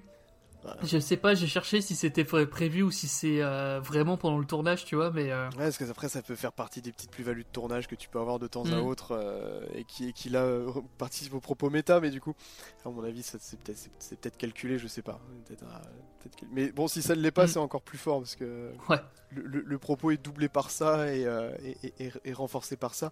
Mais toi, j'aime bien toute cette idée de, de- de se demander si le, de- du chaos n'est que des grandes choses parce que la, la plupart. euh, des, des grands films qu'on connaît aujourd'hui, euh, pour la plupart, ils ont tous eu des tournages plutôt chaotiques. Mm. Et, qui sont, enfin, je sais pas, quand tu regardes Apocalypse Now, euh, les, les- les films de ah, Fincher, les dents de la mer, on en Les Dents parlait. de la Mer, Titanic par exemple, c'était ultra chaotique pour les équipes aussi. Enfin, tu vois, on a, on a- on a plein d'exemples au cinéma qui nous montrent que les tournages complètement fous, complètement chaotiques et terribles, que ce soit en termes Mm. de relations, de sécurité aussi, parce que parfois. La sécurité, c'est un sujet quand même euh, chaud. On rappelle quand même que Cameron a Mm. failli noyer une actrice hein, sur Abyss, euh, notamment. hein. Oui, puis il y a toutes, toutes les, toutes les- tous les films d'horreur un peu euh, des années 70-80, euh, type Massacre à la tronçonneuse, où il y a quand même un acteur. Je crois que je vais raconter cette anecdote déjà Il, peut-être il- une il fois. me semble, ouais, mais c'est bien de la rappeler. Où il y avait, ouais, où il y a, il y a un, il y a un des sur la scène, si vous avez vu le film, la scène du dîner, en fait, qui est une scène horrible à voir, mais qui était horrible pour les acteurs parce que c'était des journées entières enfermés là-dedans, c'était affreux. Et il y a un acteur qui avait déclaré c'est la pire expérience que j'ai jamais faite toute ma vie et pourtant j'ai fait le Vietnam. C'est-à-dire qu'il il considère que son tournage de film c'était pire que la guerre. tu vois. Et, pour- et le film est trop trop bien.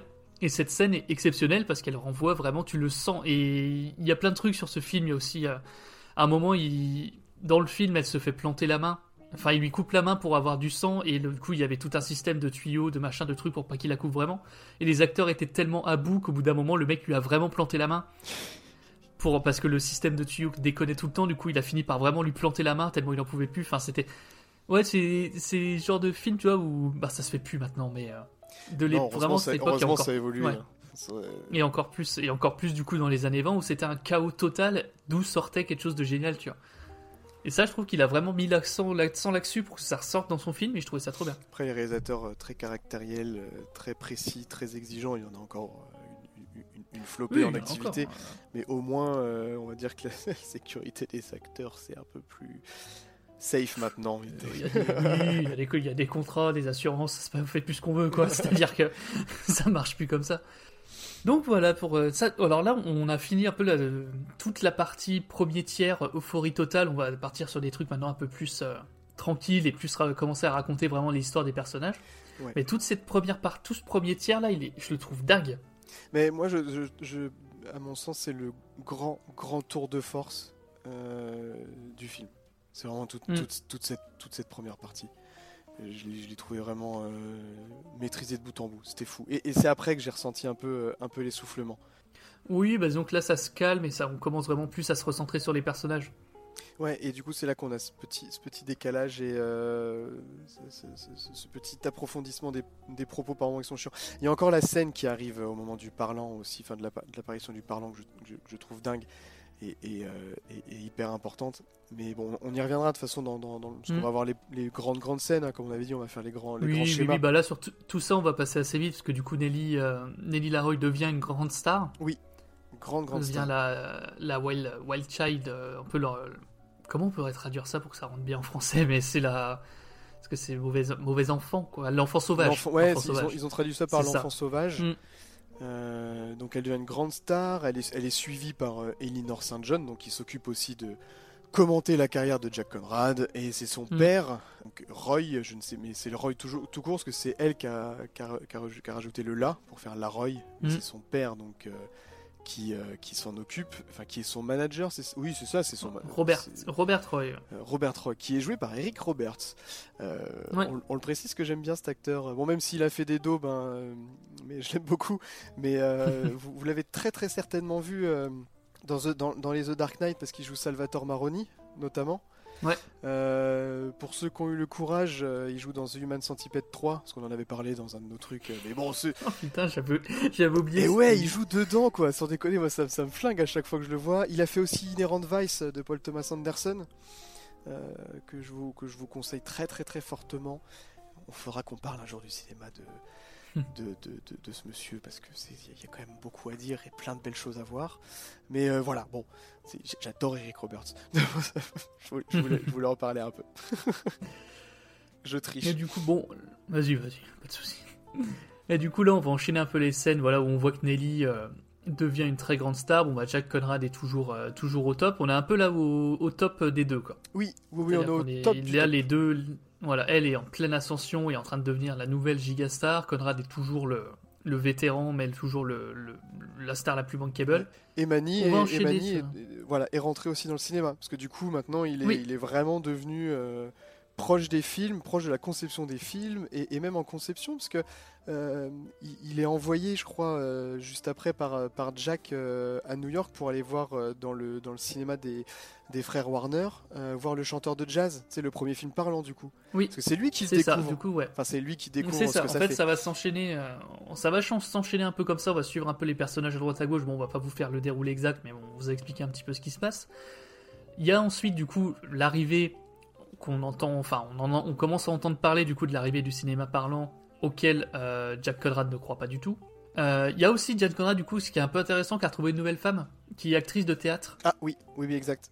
Et ça, ça va être assez intéressant. On va suivre un peu la relation euh, avant, après euh, l'arrivée du cinéma parlant, parce que ça va être assez différent. Mais t'as vraiment un peu cette condescendance des- d'artistes de théâtre qui euh, considèrent, parce que c'était considéré comme ça à l'époque, le cinéma comme vraiment un art de seconde zone, Parce que ça parle pas. parce que ça parle pas.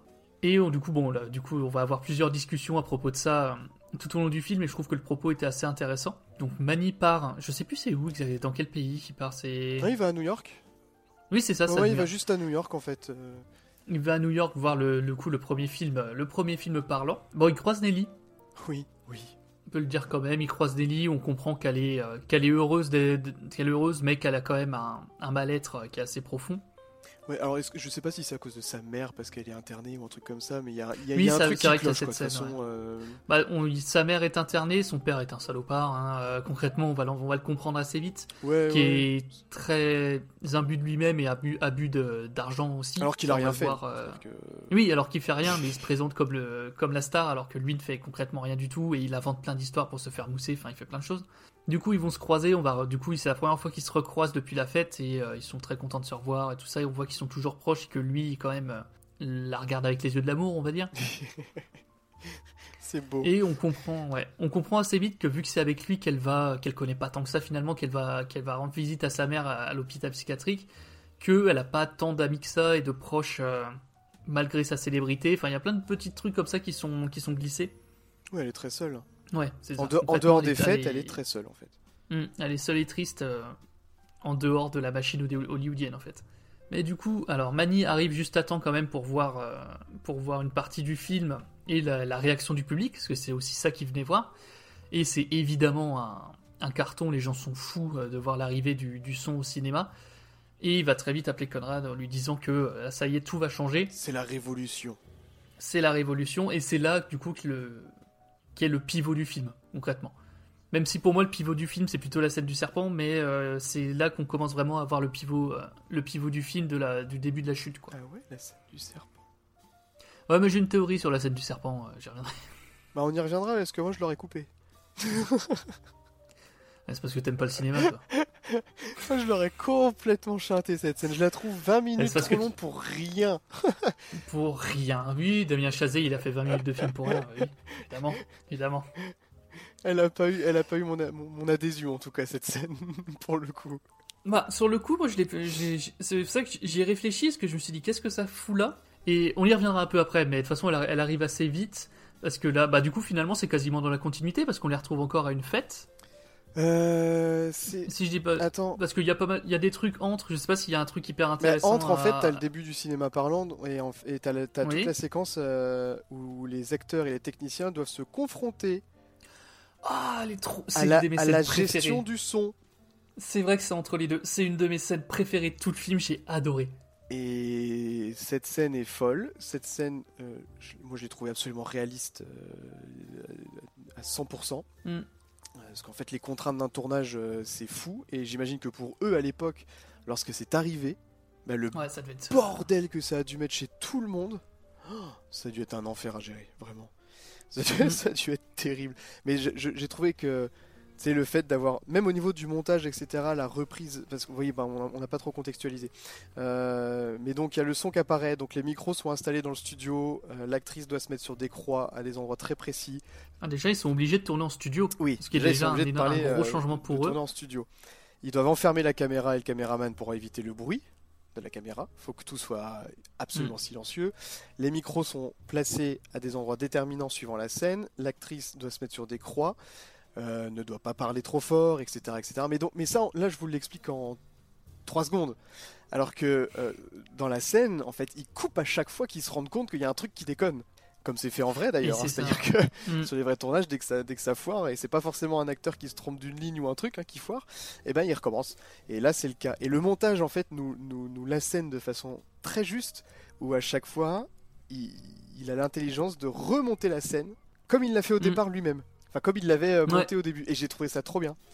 J'ai trouvé ça trop trop bien. Mm. Parce que du coup, t'as le gros parallèle entre du coup la première scène de tournage de Nelly où elle brille aussi par son improvisation. Ouais. Par le fait qu'elle est totalement bah, libre euh, d'enfant sauvage, elle, elle fait. Elle, elle fait pas forcément ce qu'on attend d'elle, mais elle se lâche totalement et ça rend des trucs trop cool. Où là, elle est bridée de fou, où elle doit absolument être sur sa croix, pile au bon endroit, bien parler, machin, etc. Et ça- elle, c'est très compliqué pour elle d'apprendre son texte, etc. Le fait, ajouter à ça le fait qu'ils sont enfermés dans un studio sans climatisation, parce que ça fait du bruit, donc qui fait concrètement, je pense, 40 degrés. Facile. Euh, mm, au fait qu'il y a tout du coup le, le réglage son et micro, qu'il faut absolument que personne éternue, machin et tout. Et on va avoir une scène très longue où ils essayent juste de faire une petite scène très simple où il y a toujours une petite merde, Ouais, puis t'as, euh, où c'est elle qui est pas sur sa croix, où il y a un mec qui éternue, une porte qui s'ouvre, et d'accumulation, d'accumulation, de frustration, etc. où les gens finissent par péter un plomb totalement. Ouais. il s'étripe. Oui, c'est, ils se foutent sur la gueule, ça hurle dans tous les sens, les gens sont à bout, les acteurs sont trop, ils sont trempés, ils sont, ils hurlent, ils sont à bout de nerfs, c'est excellent. Et vraiment la scène, c'est encore aussi une scène qu'il faut absolument voir parce qu'elle est, elle est, euh, je trouvais trop, trop bien. Trop bien. Et il y a un autre truc qui apparaît, mais c'est plus en filigrane parce que c'est pas encore évoqué. Mais il y a un autre truc, c'est que maintenant, faut jouer avec la voix. Oui. Et, Et ça, ça va et- poser beaucoup de problèmes à et Nelly. elle ouais. y a- et d'ailleurs, c'est super bien joué parce qu'elle à 100 lieux d'être juste. Et c'est trop fort. C'est trop fort. Mm. Parce qu'en fait, ils ont. Enfin, tu ressens bien. c'est- Parce qu'on on se concentre pas là-dessus d'ailleurs, hein, sur son jeu. Parce que personne lui Mm. dit euh, non, c'était mauvais. Tu vois, il n'y avait pas de, de direction d'acteur particulière. Euh, J'ai trouvé ça trop bien que ce soit amené de cette façon en mode. euh, bah, de toute façon, tu peux plus jouer comme tu jouais avant, donc de toute manière, ta voix, il faut que tu la modules. Il faut que tu mettes un ton qui ne fasse pas grésiller les micros. Bah, en fait, il te reste quoi derrière pour jouer? Ouais. C'est-à-dire que. Ouais, parce que du coup, elle est présentée comme, euh, comme une, une actrice qui a une voix un peu de crécelle, quoi, une voix très, très aiguë. Complètement. qui est assez insupportable, selon eux, assez insupportable à écouter et euh, très compliqué pour les micros à gérer, quoi. Donc on sent ouais, vraiment qu'elle essaye, euh, qu'elle essaye de se débattre dans ce nouveau milieu, dans ce nouveau cinéma, mais que euh, ça va pas le faire, quoi. Et le caméraman meurt d'une crise cardiaque à cause de la chaleur. Oui. Le caméraman, du coup, qui, sort plus, à chaque fois qu'il y a un il n'arrête pas de sortir de sa cabine en disant il fait trop chaud, il fait trop chaud. Il le refoute de force dedans parce qu'ils sont à bout de nerfs et il finit par crever, euh, au moment où ils arrivent enfin à faire la scène. Où tout le monde dit putain ça y est on a tourné cette putain de scène, ils ouvrent la porte euh, pour voir le, le- pour voir le, le caméraman et il tomberait de mort. Ce qui me, fait- et du coup ce qui me fait ce qui me fait penser du coup que ça a pas été tourné, du coup c'est encore plus drôle parce que du coup ils l'ont pas tourné la scène. Pour moi, elle était pas tournée non plus. Ça m'a fait beaucoup rire, ça mais pour moi, c'était pas tourné. Oui, moi aussi. Et du coup, voilà. Ça je trouve que la conclusion, euh, la conclusion de la scène était parfaite. Et en parallèle, du coup, je sais pas si c'est déjà là ou pas, mais t'as euh, Jack Conrad qui, lui, euh, à la sortie de son dernier film, euh, du coup, qui a été tourné euh, avec le son. Hmm, Je crois que c'est un peu après ça. C'est un peu après, mais ça se passe. euh, ça- tu commences, je crois que tu commences vite fait à l'évoquer, mais parce qu'il y a les- il fait des projections de thèse, des trucs et tout. Oui, non, ça doit être à peu près dans le même truc, je pense. hein. Mm. Oui. Où lui, pour le coup, les, les gens sont euh, absolument euh, hermétiques à, à sa voix, quoi. Où, où tout le monde se fout de sa gueule, concrètement. Oui. Mais ça, du coup, on, on y en reparlera parce qu'on y reviendra, du coup, avec la scène de la, de la critique à la fin, où ils évoquent très très bien le sujet. Mais si, je pense que c'est un peu en même temps, parce qu'en fait, on, a, je crois, à ce moment-là, un peu une grosse partie sur toutes les transitions, c'est-à-dire que on se rend compte que Manuel et Sidney, ils y arrivent. Euh, Mm. Parce que t'en as un qui gère grâce à son instrument et l'autre euh, parce qu'il il fait les affaires managériales du studio et qu'ensuite il va quand même réussir à faire beaucoup plus de choses. On se rend compte, je crois, à ce moment-là, effectivement, que les gens rient en entendant la voix de Jack. Mm. Euh, Nelly, elle, ben, sa t- la tonalité de sa voix, comme tu l'as si bien dit, la dessert complètement et donc elle se retrouve euh, de plus en plus plongée, je crois, dans la drogue et le jeu, hein, dans le casino. Mm. Euh, le poker d'ailleurs, peut-être, je sais plus. Je sais plus c'est quel jeu, mais en tout cas, c'est les jeux d'argent. ouais. et on se rend compte aussi que Feizu, elle est, elle est, elle est complètement écartée parce qu'il n'y a plus besoin de panneaux. Et donc Ouais. elle aussi, elle est mise sur la touche. Ouais. Et, et je- et je crois qu'on a tout ça... ça- en même temps en fait, hein, sur, une, sur une grande séquence. euh, Bah en fait on a un peu la chute, ouais la chute de tout le monde comme tu l'as dit donc euh, ouais donc c'est ça c'est Lady, Feizu qui euh, donc la chanteuse qu'on avait au début qui euh, se fait écarter déjà. Alors là on avance un petit peu c'est après la scène du serpent auquel on viendra mais euh, elle se fait écarter non seulement parce qu'on a plus besoin de panneaux mais aussi parce que elle a l'air quand même ouvertement homosexuelle dans les chansons qu'elle chante et on nous indique très clairement dans la scène qui vient après que Nelly bah, elle s'embrasse elle s'embrasse hein, oui, elle s'embrasse, oui, je pense qu'il y a une petite Donc, relation entre elles. Euh, Et ça joue aussi, parce que ça va être le moment où ils essayent de redorer l'image, euh, de faire changer l'image de, de Nelly, donc il faut pas, euh, en 1920, comprenez bien que c'est compliqué. Ouais, et puis avoir le code Haynes en plus. euh, Enfin bref, c'est Mm. encore un autre sujet. Ouais. On en parlera un jour. Mais du coup, on a un peu ouais, la chute, euh, la chute en fait euh, simultanée de tous ceux, de tous nos personnages, mis à part du coup Manny qui lui va super bien s'en sortir parce qu'il va devenir, ré- ré- il va devenir réel. Ouais, et il va devoir reprendre la carrière de Nelly en main aussi. hein. Ça- C'est ça. ça. Ça va être aussi un, un gros morceau. hein. Ouh. Mon dieu. Mais du coup, du coup, revenons dans l'ordre, parce que là, du coup, il y a tout ça qui se passe euh, quasiment en même temps, en parallèle, au début de cette nouvelle partie, et il y a juste avant la chute un peu de tout le monde, la scène du coup de la fête euh, avec la piscine, Oui, oui, oui, il se passe plein de choses du coup. hein. Euh, bah, qui est en fait la, un peu la, le moment, le vraiment le dernier moment avant la chute, pour un peu tout le monde, quoi. C'est le moment où là, tout va à peu près bien pour tout le monde encore. Ça va encore assez bien. C'est-à-dire qu'on n'est pas encore dans la conclusion des histoires de tout le monde. Mm. Mais on va dire qu'on est au à la bascule. Ouais, c'est ça, on est à la bascule. Là, c'est le destin qui bascule. On peut, on peut pas revenir en arrière. Enfin, on pourra pas, Mm. en tout cas. Et du coup, à la même soirée, t'as Jack, t'as Nelly, t'as le père de Nelly, euh, t'as Lady Feizu, du coup, euh, va y avoir pas mal d'histoires entre eux. Son père va être un peu chiant parce qu'il a- il en fait des caisses, Ouais. etc. Elle va en avoir un peu marre. Je crois que c'est là aussi qu'elle entend en étant dans les toilettes que les gens commencent sérieusement à se foutre de sa gueule avec sa voix Oui. et à dire qu'elle est finie. Oui. Ce qui va lui faire un peu péter un plomb. Et vu que son père raconte à tout le monde qu'il s'est battu avec un serpent à sonnette à, à main nue, elle va un peu péter son calme en disant Eh ben, Vous savez quoi, on a qu'à tous aller dans le désert et puis on va te regarder combattre un serpent à sonnette à main nue qui est chaud, qui ne serait pas chaud. Ouais, je dire, donc allons-y. Non, mais ils y vont tous. hein. C'est-à-dire que Jack et compagnie y vont. George y va Mm. avec sa cuvette de chiottes là. Parce que oui, parce que Oui, George il vrai. a pas essayé de se suicider dans l'eau à chiottes. C'est pas, un truc comme ça. Si, si, si, mais c'est c'est montré un peu en gag, mais euh, du coup, le meilleur ami de, de Jack Conrad, qui s'est encore fait euh, larguer, qui a encore une déception amoureuse, on le retrouve dans les toilettes, plus ou moins en train d'essayer de se noyer dans les chiottes, donc c'est montré de manière très parodique, mais, euh, ça, ça annonce ce qui va se passer. Et du coup, tout ce beau monde part dans le désert euh, trouver un serpent à sonnette. Bon, le daron se dégonfle, évidemment, du coup, Nelly veut y aller. Et c'est l'heure de la théorie. non, pour moi, en fait, cette scène, c'est globalement la, un peu l'histoire de Babylone, mais la Babylone de la Bible résumée, tu vois. C'est, t'es face à des gens, et t'es face notamment là pour le coup à Nelly, qui, dans le milieu d'Hollywood, se pensent au-dessus de tout, au-dessus des dieux, au-dessus de la nature, etc. Et pour moi, c'est pour ça que c'est, cette scène-là est au moment de la bascule. C'est le moment où des personnages se sentent tellement surpuissants au-dessus de tout qu'ils sont, sont prêts à tout, même à, même à défier, la, défier la nature elle-même, tu vois, et qui se font remettre à leur place, tu vois. Mhm. Mhm. Moi, pour le moi, moi je l'ai, je l'ai réfléchi comme ça de, parce que je me suis demandé qu'est-ce qu'il peut bien représenter ce foutu serpent, tu vois. Et pour moi, c'est ce, ça représente vraiment cette, ba- cette, euh, cette bascule dans le film de des perso- d'un personnage qui était au top du top, au point, d- au point en fait d'être matrixé, au point de penser qu'elle peut aller se, aller se fighter contre un serpent à sonnette à main nue, tu vois. Et euh, le retour à la dure réalité parce qu'elle se fait mordre et qu'elle a failli passer. Ouais, C'est ouais, un peu ce côté, euh. T'es face, face à l'homme qui, euh, qui se croit au-dessus de tout, au-dessus de, au-dessus de la nature, au-dessus de Dieu, au-dessus de tout ce que tu veux, et qui se fait ramener à l'ordre, et euh, c'est le moment de la bascule du film où euh, la suite du film va, va confirmer ça, tu vois.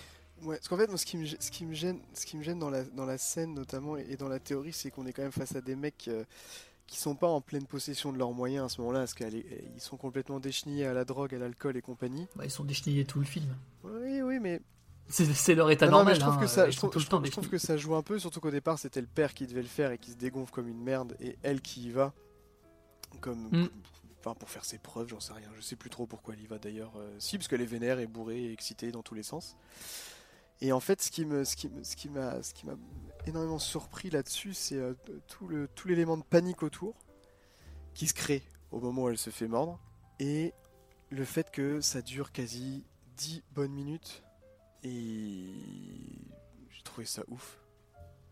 J'ai trouvé ça ouf parce qu'en fait, j'en ai pas ressenti. euh, J'ai pas vraiment. Le besoin. Ouais.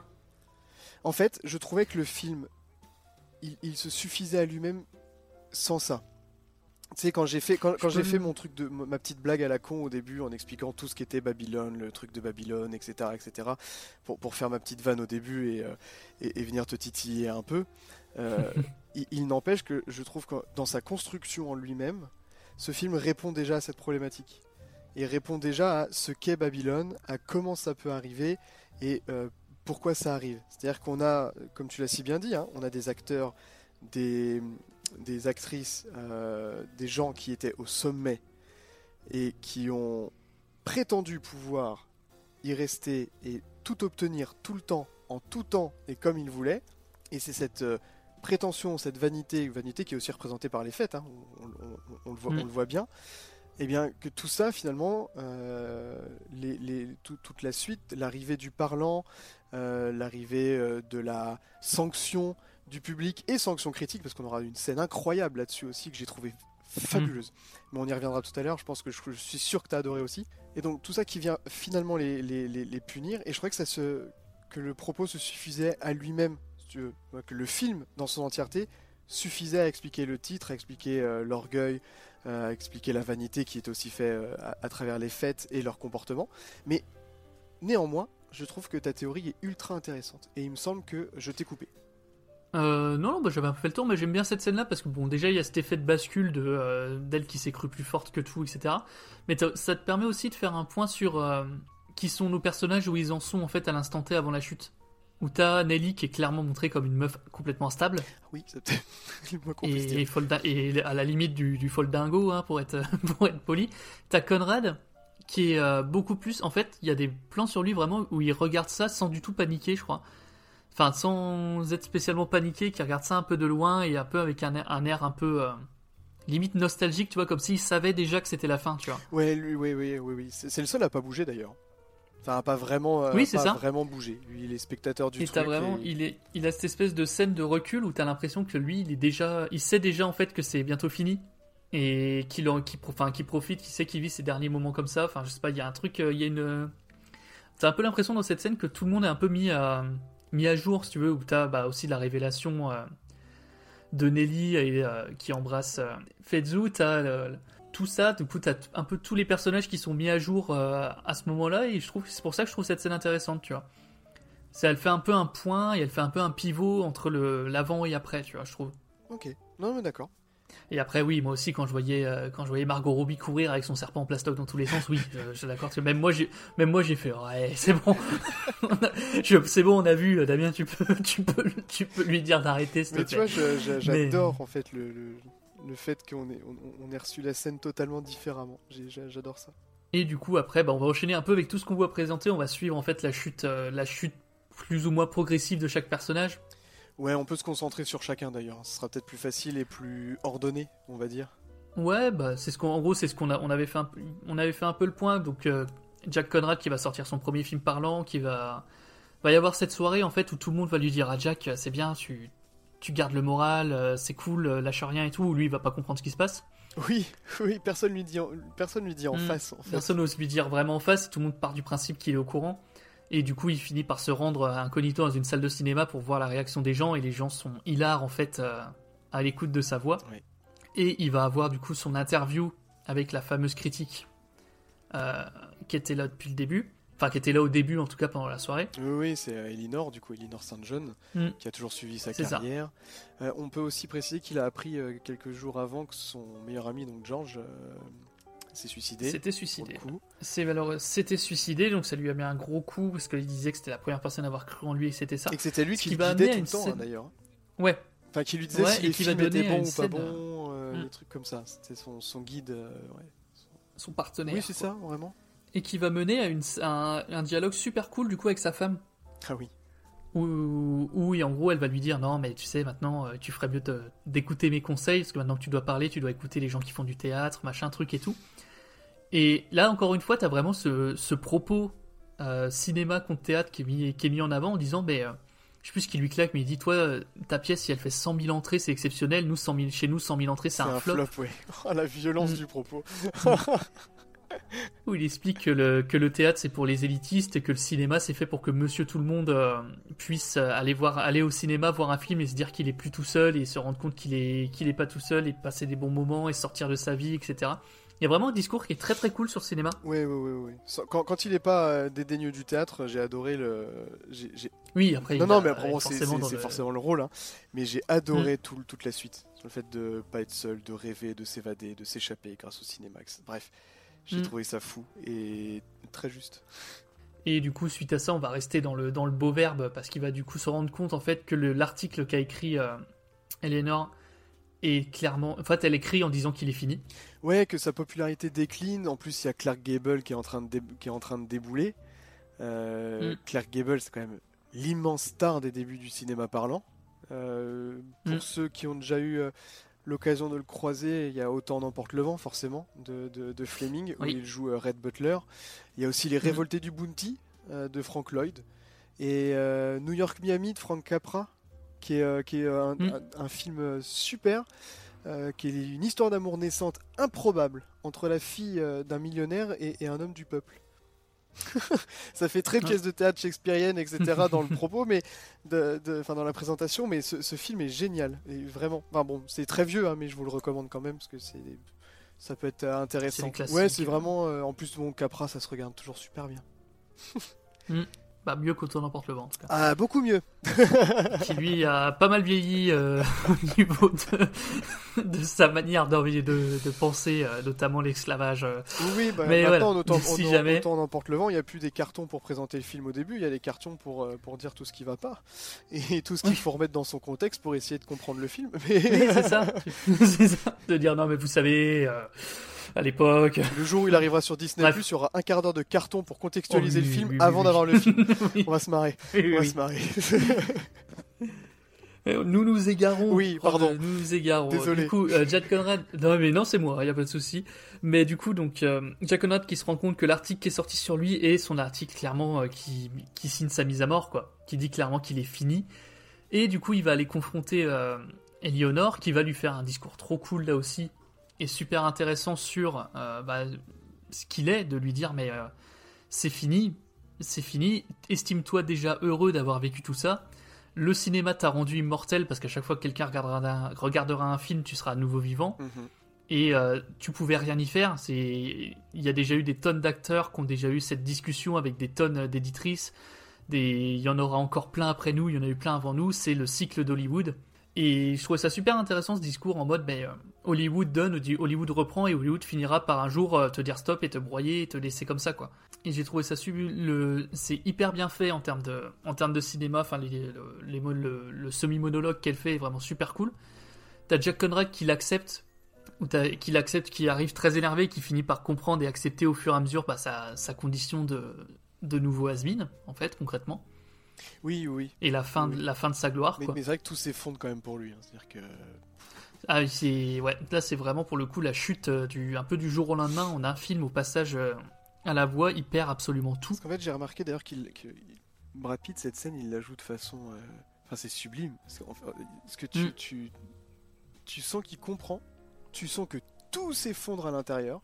Mm. Et j'ai trouvé. Mais, mais en fait, il, il parle pas. Enfin, c'est-à-dire que. Non, il parle pas, mais tu ressens en fait tout ce qui, tu comprends tout ce qui lui passe par la tête et que ce qu'il est en train d'accepter, c'est vraiment fort. Et ouais. la vache, quoi. Enfin, monsieur. euh, Mm. enfin, voilà, quoi. hein. Monsieur, on est encore sous le pied. Quoi. Ah non, mais c'est. Enfin, bon, c'est incroyable. Et voilà. C'est- Ils sont. Ils sont. C'est des monstres. Voilà. Des monstres, des Mm. monstres sacrés, on va dire. Et du coup, pour finir sur son histoire à lui, il va du coup recroiser, je pense, je crois que c'est ça, une dernière fois, euh, Lady, Lady Et- qui lui dit qu'elle Ouais, part. elle- euh, bah, elle part bosser chez Pathé en Europe. Oui ouais. Peut-être croiser, va poser avec Guillaume Canet. Et, bien. et- et d'ailleurs, il faut, ça, ça me fait penser à un commentaire quand même, parce que le film a coûté 80 millions de dollars, Mhm. et tu sais que si tu le convertis, ça fait que 10 millions de plus qu'Astérix Obélix. Moi, ça me fout droit. hein. Ah oui, non mais j'y ai pensé. Le pire, bah évidemment, vu qu'on sortait d'Astérix Obélix, j'y ai pensé quand j'ai vu le budget, je fais putain, il y a pas tant de différence. C'est- info me fout droit, quoi. C'est-à-dire que. enfin bref. C'est Parce que terrible. là, on parle d'un film de 3h10, hein, pas d'une heure 51, avec des scènes, Ouais, avec, des, bon, avec des centaines avec et des Brad centaines Pitt et de- Margot Robbie, quoi. de figurants, avec des têtes d'affiche de fous. Bref, bon, ouais, l'in- l'info Ah, me fout droit non, totalement. Ah, Arrêtons, ne tirons pas sur l'ambulance, surtout quand elle a déjà Non, non, cramé. mais je m'en remets pas quand même. C'est-à-dire que. Et, et il fera pas son nombre d'entrées d'ailleurs. euh, Oui. C'est quasi, Oui, c'est oui, quasi c'est- officiel. euh, il s'est, planté. En même temps, ils sont très, Il ils sont pas très volé. discrets depuis 3 semaines. hein. Oui, bizarrement, on les entend plus trop. Euh, Guillaume Canet, euh, je pense qu'on est pas près de le, de le voir tout de suite. On lui souhaite un bon rétablissement. et... Mais du coup, voilà. de du coup, faute. et on va terminer. Oui, c'est pas de sa faute. Mais Il bon, était- Enfin, en, partie, mais bon, voilà, c'est-à-dire que c'est le bouc émissaire de tout ça parce Oui, on va, pas, en- on va pas dire qu'il y est pour rien. non mis, plus. euh, il a été mis en avant euh, à fond. Donc, euh, voilà. Bref, revenons à nos moutons. Euh, bah, nos moutons, c'est qu'après cette discussion un peu, un peu tendre au final avec, euh, avec euh, Lady Fezou qui elle s'en va du coup bosser, bosser ailleurs à pâté, il va donner un gros pourboire à un, un petit gars, un petit jeune en fait, euh, qui sert, qui c'est le petit, un petit serveur. Il va monter à l'étage et il va se tirer une balle. Ouais, et d'ailleurs, j'ai trouvé ce- cette scène très bien. Parce qu'en fait, on est sur un plan séquence qui est super cool. Ouais. Quand il voit le groom d'ailleurs, euh, le groom de service, euh, j'appelle le groom ce qui me fait penser au mec dans, euh, dans l'hôtel de la terreur à Disney. Euh, on fait de la pub, mais non, mais il est, il est sapé pareil, du coup ça me fait penser au groom. Et il lui demande quel est le plus gros pourboire qu'il a jamais eu de sa vie, il lui donne un chiffre, il lui dit non, mais qui vous a donné ça Et il lui dit c'est vous monsieur. Et du coup il lui Mhm. redonne un- euh, encore un, un- un plus gros pourboire. Et ensuite, donc, on a fait cette caméra qui le suit de dos, etc., qui le laisse rentrer dans la chambre, et, et on reste en pause une dizaine de secondes, je crois, et on attend en fait le. Oui, avec la porte Ouais. entrouverte. Et on, on, on attend tous le boom. hein, euh, on a compris. Ah oui, bien vois, sûr mais- qu'on a compris. Mais en fait, Hmm. j'ai trouvé ça assez euh, intelligent, parce que bon, là, on est sur une pause, hein, c'est-à-dire que la musique est ultra douce. On est dans quelque Hmm. chose de très lent, de très posé, du coup, parce qu'on est vraiment sur. euh, sur une caméra qui est sur travelling, qui ne bouge pas, on n'est pas caméra à l'épaule, ni rien, il n'y a pas énormément de machinerie comme on a pu voir juste avant. Et en fait, on attend juste la trace de sang au mur, parce que c'est que comme ça que sera Mm. symbolisé euh, le suicide, bon, avec le bruit évidemment. Mais même là, en fait, il est fini. Enfin, c'est-à-dire que c'était un acteur fini, qui était retombé quasi, euh, quasi dans l'anonymat pendant sa période, il était devenu has en fait. hein. Et même dans sa mort pour nous, en fait, il l'est. Ouais, je- ah oui, je vois ce que tu veux C'est-à-dire dire. qu'il il, il meurt pas euh, sous les feux de la rampe, sous les feux de la caméra. C'est-à-dire que la caméra, elle reste en dehors de la chambre. Donc nous, notre point de vue de spectateur, reste aussi en dehors de la chambre. C'est-à-dire qu'il il ne Mm. centralise plus la concentration de la caméra. Et Ouais. bref, j'ai, enfin, c'est comme ça que je l'ai interprété, c'est comme ça que je l'ai reçu. Non, mais ouais, je l'entends fabuleux. et ouais. Et en plus, je trouve cette scène particulièrement triste parce que, en fait, il a toujours été montré comme une grosse star. Il a jamais été montré comme quelqu'un de mauvais. Oui. Et ça, c'est quand même un tour de force que ça aurait été très facile de le faire passer pour un connard Ouais, ouais, c'est vrai. ou un mec imbu, imbu de lui-même ou quoi que ce soit. C'est absolument pas le cas. À plein de moments dans le film, il va se montrer en fait, montrer qu'il est hyper sympa, autant avec la serveuse qui essayait plus ou moins de le, de le draguer en lui montrant, en lui montrant ses attributs. Oui, pour avoir un Et où il rôle, va des lui dire, mais euh, oui. ouais. Et il va lui dire, mais t'as absolument pas besoin de faire ça et tout. Il essaye absolument pas de profiter en fait de son statut et de la situation. Même si bon, il va en profiter un peu. Ouais, il en profitera après, Euh, mais on a, on a dû Ouais, rater des mais je- dans, dans les règles de l'art, Exactement. comme un, comme un gentleman. Et il, il aurait été aussi super sympa avec Manny, même quand il partira, il sera, il sera hyper cool avec lui en lui disant voilà, tu, je suis content pour toi, vas-y, euh, va faire ta carrière. Et même le dernier truc qu'il fait, cette phrase de qui t'a donné un aussi gros pourboire, bah c'est vous monsieur, ça te remet encore une fois le- un petit rappel de putain, il est, il est quand même super sympa ce Ouais, gars. c'est vrai. Et c'est pour ça, on a, je, trouve, c'est- je trouve ça cool, tu vois, et d'autant plus triste au moment où ça arrive, vu sa fin, que tout le long du film, on te l'a, ja- on te l'a jamais non plus idolâtré ni machin. On te l'a, enfin, on te l'a pas montré euh, donner son argent à des orphelinats, tu vois, Non, mais euh, on t'a toujours montré que malgré tout ça, il restait quelqu'un de super bien, Mais- qui restait vraiment un homme bien. Mais c'est vrai qu'il aurait pu avoir l'erreur de, de l'iconiser à 100%, mais, mais Mm. ce n'est pas fait. Enfin, c'est ni fait par la caméra, euh, ni fait par les choses. Ce sont des petits trucs qui sont distillés comme ça tout le long. Mm. Tout le long de ces quasi deux heures d'apparition, parce qu'on a un peu plus de deux heures déjà là, je crois, de, de- de métrage. Oh oui, je oui, pense. oui. hein. Mais euh, non, c'est. Moi, j'ai trouvé ce personnage euh, fabuleusement attachant. Et bon, Mm. voilà. Je sais pas si, euh, si c'est parce qu'il y a mon amour de Brad Pitt qui transpire là-dedans, j'en sais rien, mais, mais voilà. Je... Brad. si, tu, si tu nous écoutes, Encore. oui, we love you, hein, we love you very, very much.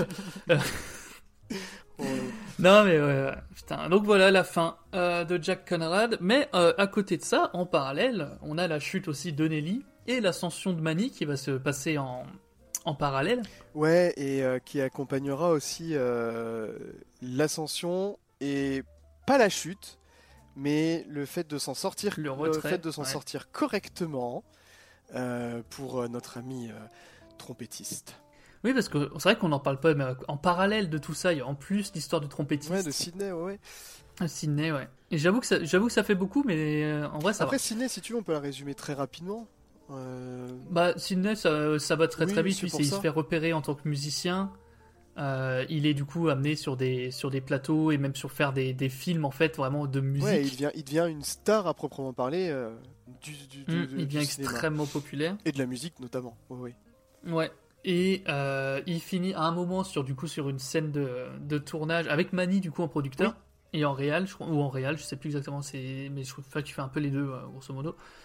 Qui va lui demander en fait de se couvrir le visage de charbon pour paraître en bien noir euh, parce que les- les- l'éclairage lui éclaire trop le visage et qu'il trouve qu'il fait pas assez noir par rapport aux autres musiciens. Ouais. Ce qu'il va accepter de faire, si suite à quoi il va quitter, quitter le monde du cinéma. Oui, c'est ça. En fait, il se met du charbon euh, parce que sinon le film ne pourra pas être exploité dans le sud. Oui, Euh, c'est ça. Et donc, euh, ouais, c'est- vraiment humiliant. Et en fait, il, il démissionne, il se casse et il retourne à sa vie de musicien et il retrouve un endroit pour jouer de Mm. la musique. Et lui, il est heureux. Ouais. C'est-à-dire que lui, on le, lui, on Ouais, le c'est quitte ce- C'est le seul qui s'en sort bien, ouais. c'est ça. C'est le seul qui, a- qui sait dire stop, qui a su dire stop à un moment et euh, qui s'en sort bien. on ouais. l'a quitté heureux. Ça, c'est bien. J'ai bien aimé d'ailleurs, ça qu'on ait ce personnage. Et c'est bien qu'il y en ait. un- Et je pense qu'il est là pour ça, tu vois aussi pour dire, faut quand même qu'il y en ait un qui se, qui s'en sorte, euh, qui se sorte, qui sorte de la machine indemne, indemne, on va dire. Bon après Mani ça Enfin, plus va ou moins indemne. encore, je trouve que. c'est- Non mais il a eu des, il a eu des Oui. difficultés, mais Oui, euh, mais, oui, mais ça va. Bah du coup, Manny qui est devenu du coup producteur, qui va euh, recroiser du coup Nelly et qui va se donner pour mission euh, de la remettre sur le devant de la scène et d'en refaire une star. Parce que Nelly est devenue en fait un peu euh, une parodie d'elle-même dans le sens où tout le monde la voit comme, euh, comme une, une, une actrice euh, vulgaire Oui. Et euh, avec une voix insupportable, donc plus personne la veut. Ouais. Et lui, euh, dans son amour pour elle, va essayer de- d'absolument de, redorer son image, d'en faire une, euh, entre guillemets, avec je le fais, vous le voyez pas, mais je fais les guillemets, une vraie femme. Bah, il doit, il doit Et, sauver sa carrière. quoi. C'est-à-dire que C'est ça, il doit concrètement sauver sa carrière en en faisant une actrice plus, plus moderne et plus, je refais les guillemets, il faut respectable. sauver le soldat canet. Euh, pardon, il faut sauver le soldat Nelly. Oh, c'est ça. Euh, du coup, il y a cette scène de. Bah, pas de soirée pour le coup, mais de, de dîner mondain. Ah ouais, ça a l'air d'être chiant à mourir.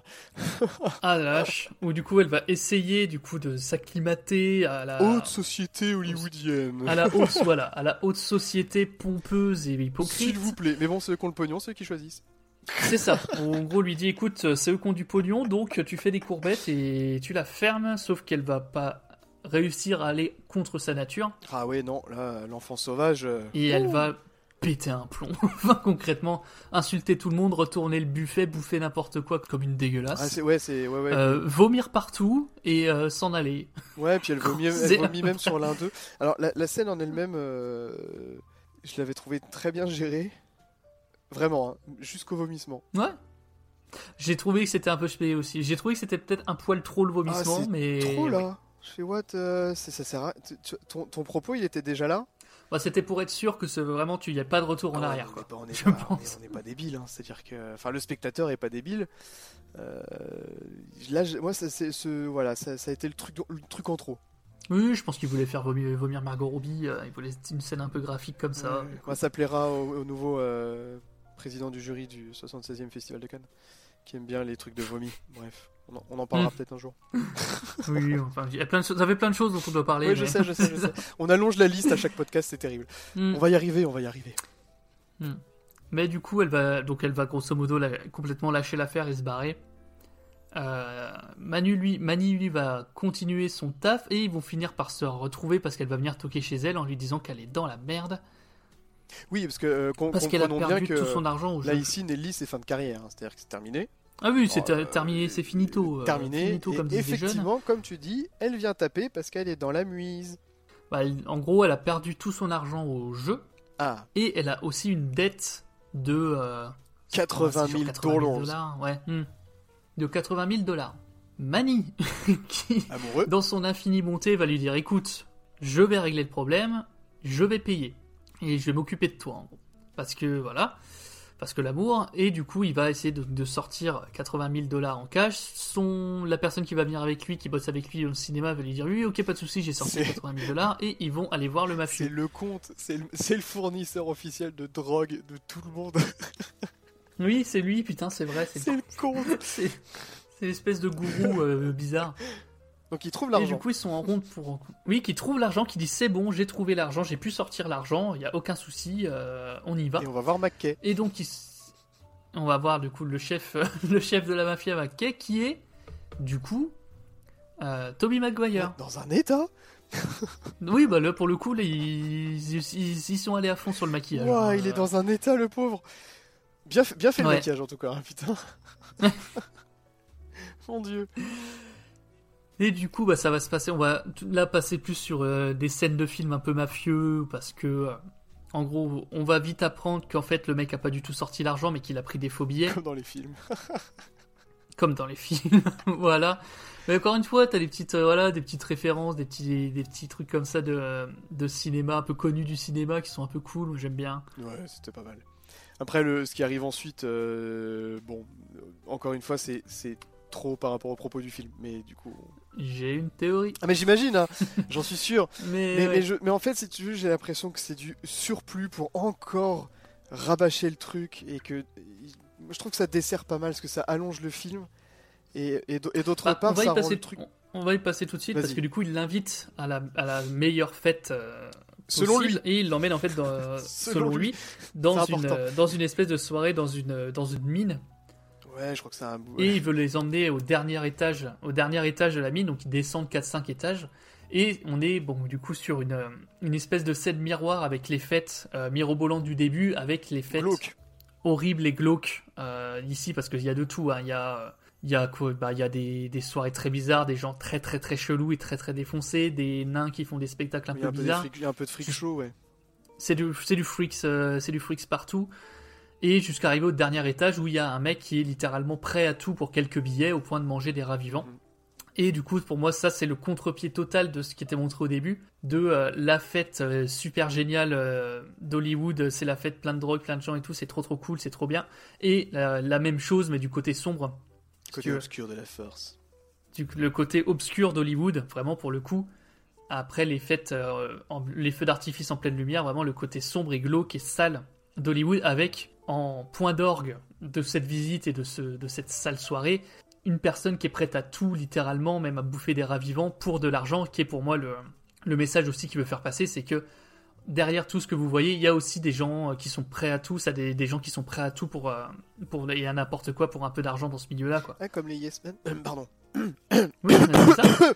Comme les, comme les, comme les comme les réals qui vendent leur âme euh, pour ça, comme les, les producteurs euh, qui font, qui sont prêts à n'importe quelle crasse pour les, tout ça. Ah oui. Ce, ouais, ce, là pour le coup, c'est la scène où il est vraiment le plus dans cette espèce de, de dénonciation aussi d'Hollywood, tu Ouais, vois. ouais, ouais. Bah allez, je te, je te, je- c'est là, là, je te la donne, c'est cadeau. Oh, c'est cadeau. je me suis battu, hein. Attends, j'en ai chié. J'en ai chié qui me dit- Non, oui, non, non, mais je, je, je, je- comme je te disais, moi je trouvais que ça faisait encore un truc en plus, mais ok. Pour le coup, euh, Mais j'entends, j'entends que ça fait beaucoup. Mais pour moi, ça, pour le coup, j'entends que c'est, mais pour moi, cette scène-là participe beaucoup plus au propos que le serpent. alors, là pour Ça, le je coup, là pour, là pour le coup, je te rejoins. Là pour pour, le- pour, mais pour euh, je te moi, rejoins. les... Mais c'est elle est importante parce que, alors, elle va finir en course poursuite, fusillade, machin, truc et tout. Enfin, ça va finir en, en oui, catastrophe. parce qu'il faut en sortir, Mais- c'est évident. Oui. Mais il y a vraiment ce côté. En plus, il y a ce côté descente aux enfers, tu vois. De, on descend, on descend de plus en plus dans les étages, euh, on, descend de plus en plus dans les cercles de l'enfer euh, pour montrer à jusqu'où en fait Hollywood peut être sale et horrible, au point d'avoir des, des gens juste prêts à tout pour euh, pour quelques billets. C'est vraiment littéralement, tu vois. Ouais, ouais. Mais après, tu vois, vraiment, la, vraie question que je me posais, c'est est-ce que le, geste, quand tu, quand tu prends le film dans son ensemble, est-ce que le, geste a, a- une. une est-ce qu'il est indispensable? C'était- ça mon questionnement, parce que du coup, euh, je trouve que le film porte déjà tous ses propos admirablement bien, et là j'ai vraiment l'impression qu'on repousse un coup, et qu'on te le repousse en plus en, en- en allant dans, dans la surenchère en fait euh, euh, à, à l'imagerie, et moi c'était plutôt ce côté-là qui me, qui, qui, qui me titillait, c'était ce truc-là. Mais pour moi, tu vois, c'est pour moi, c'est pour le coup, t'en parlais dans ton, dans ton avis sans spoil, ce truc, oui, des lettres d'amour au cinéma, on en a 15 000. C'est pour moi là, c'est vraiment la scène qui est importante pour dire, c'est pas une lettre d'amour au cinéma, ou pas que, en tout cas. On essaie, il a vraiment voulu faire un point et euh, certes de montrer tout son amour pour cinéma, mais aussi son, abje- son abjection pour euh, tout ce qu'il peut y avoir derrière. Et au final, t'enlèves ça, il n'y a pas tant de côté négatif de cinéma ou d'Hollywood, mis à part les, les, les gloires qui finissent par tomber, quoi. Et pour moi, c'est vraiment ce truc de, il voulait montrer à quel point derrière ce qu'on voyait et euh, à quel point Hollywood pouvait être vicieux, pouvait être sale, pouvait être terrible.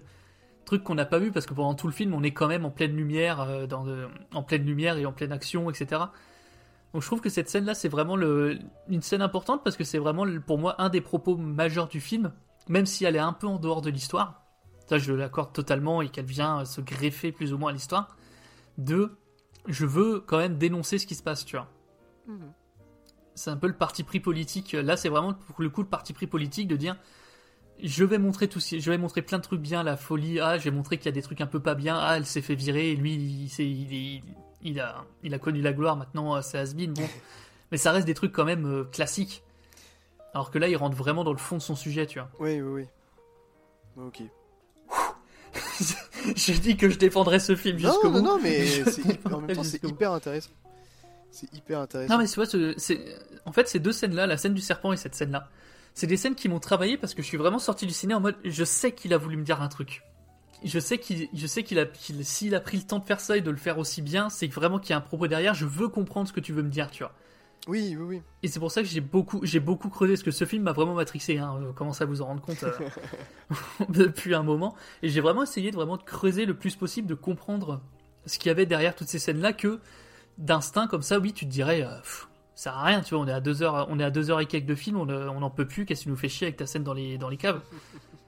Et je- moi, j'ai envie vraiment de me dire, non, il y a un truc derrière, tu vois. Voilà, bien sûr. Non, mais après, qu'il y a un truc voilà. derrière, c'est vrai que je le, je le remets pas en, compte, en, en question. C'était vraiment le côté. euh, quand, je reçu, quand je les ai reçus, notamment ces deux scènes-là, je les ai vraiment reçus en mode euh, c'est bon, j'ai compris, vas-y.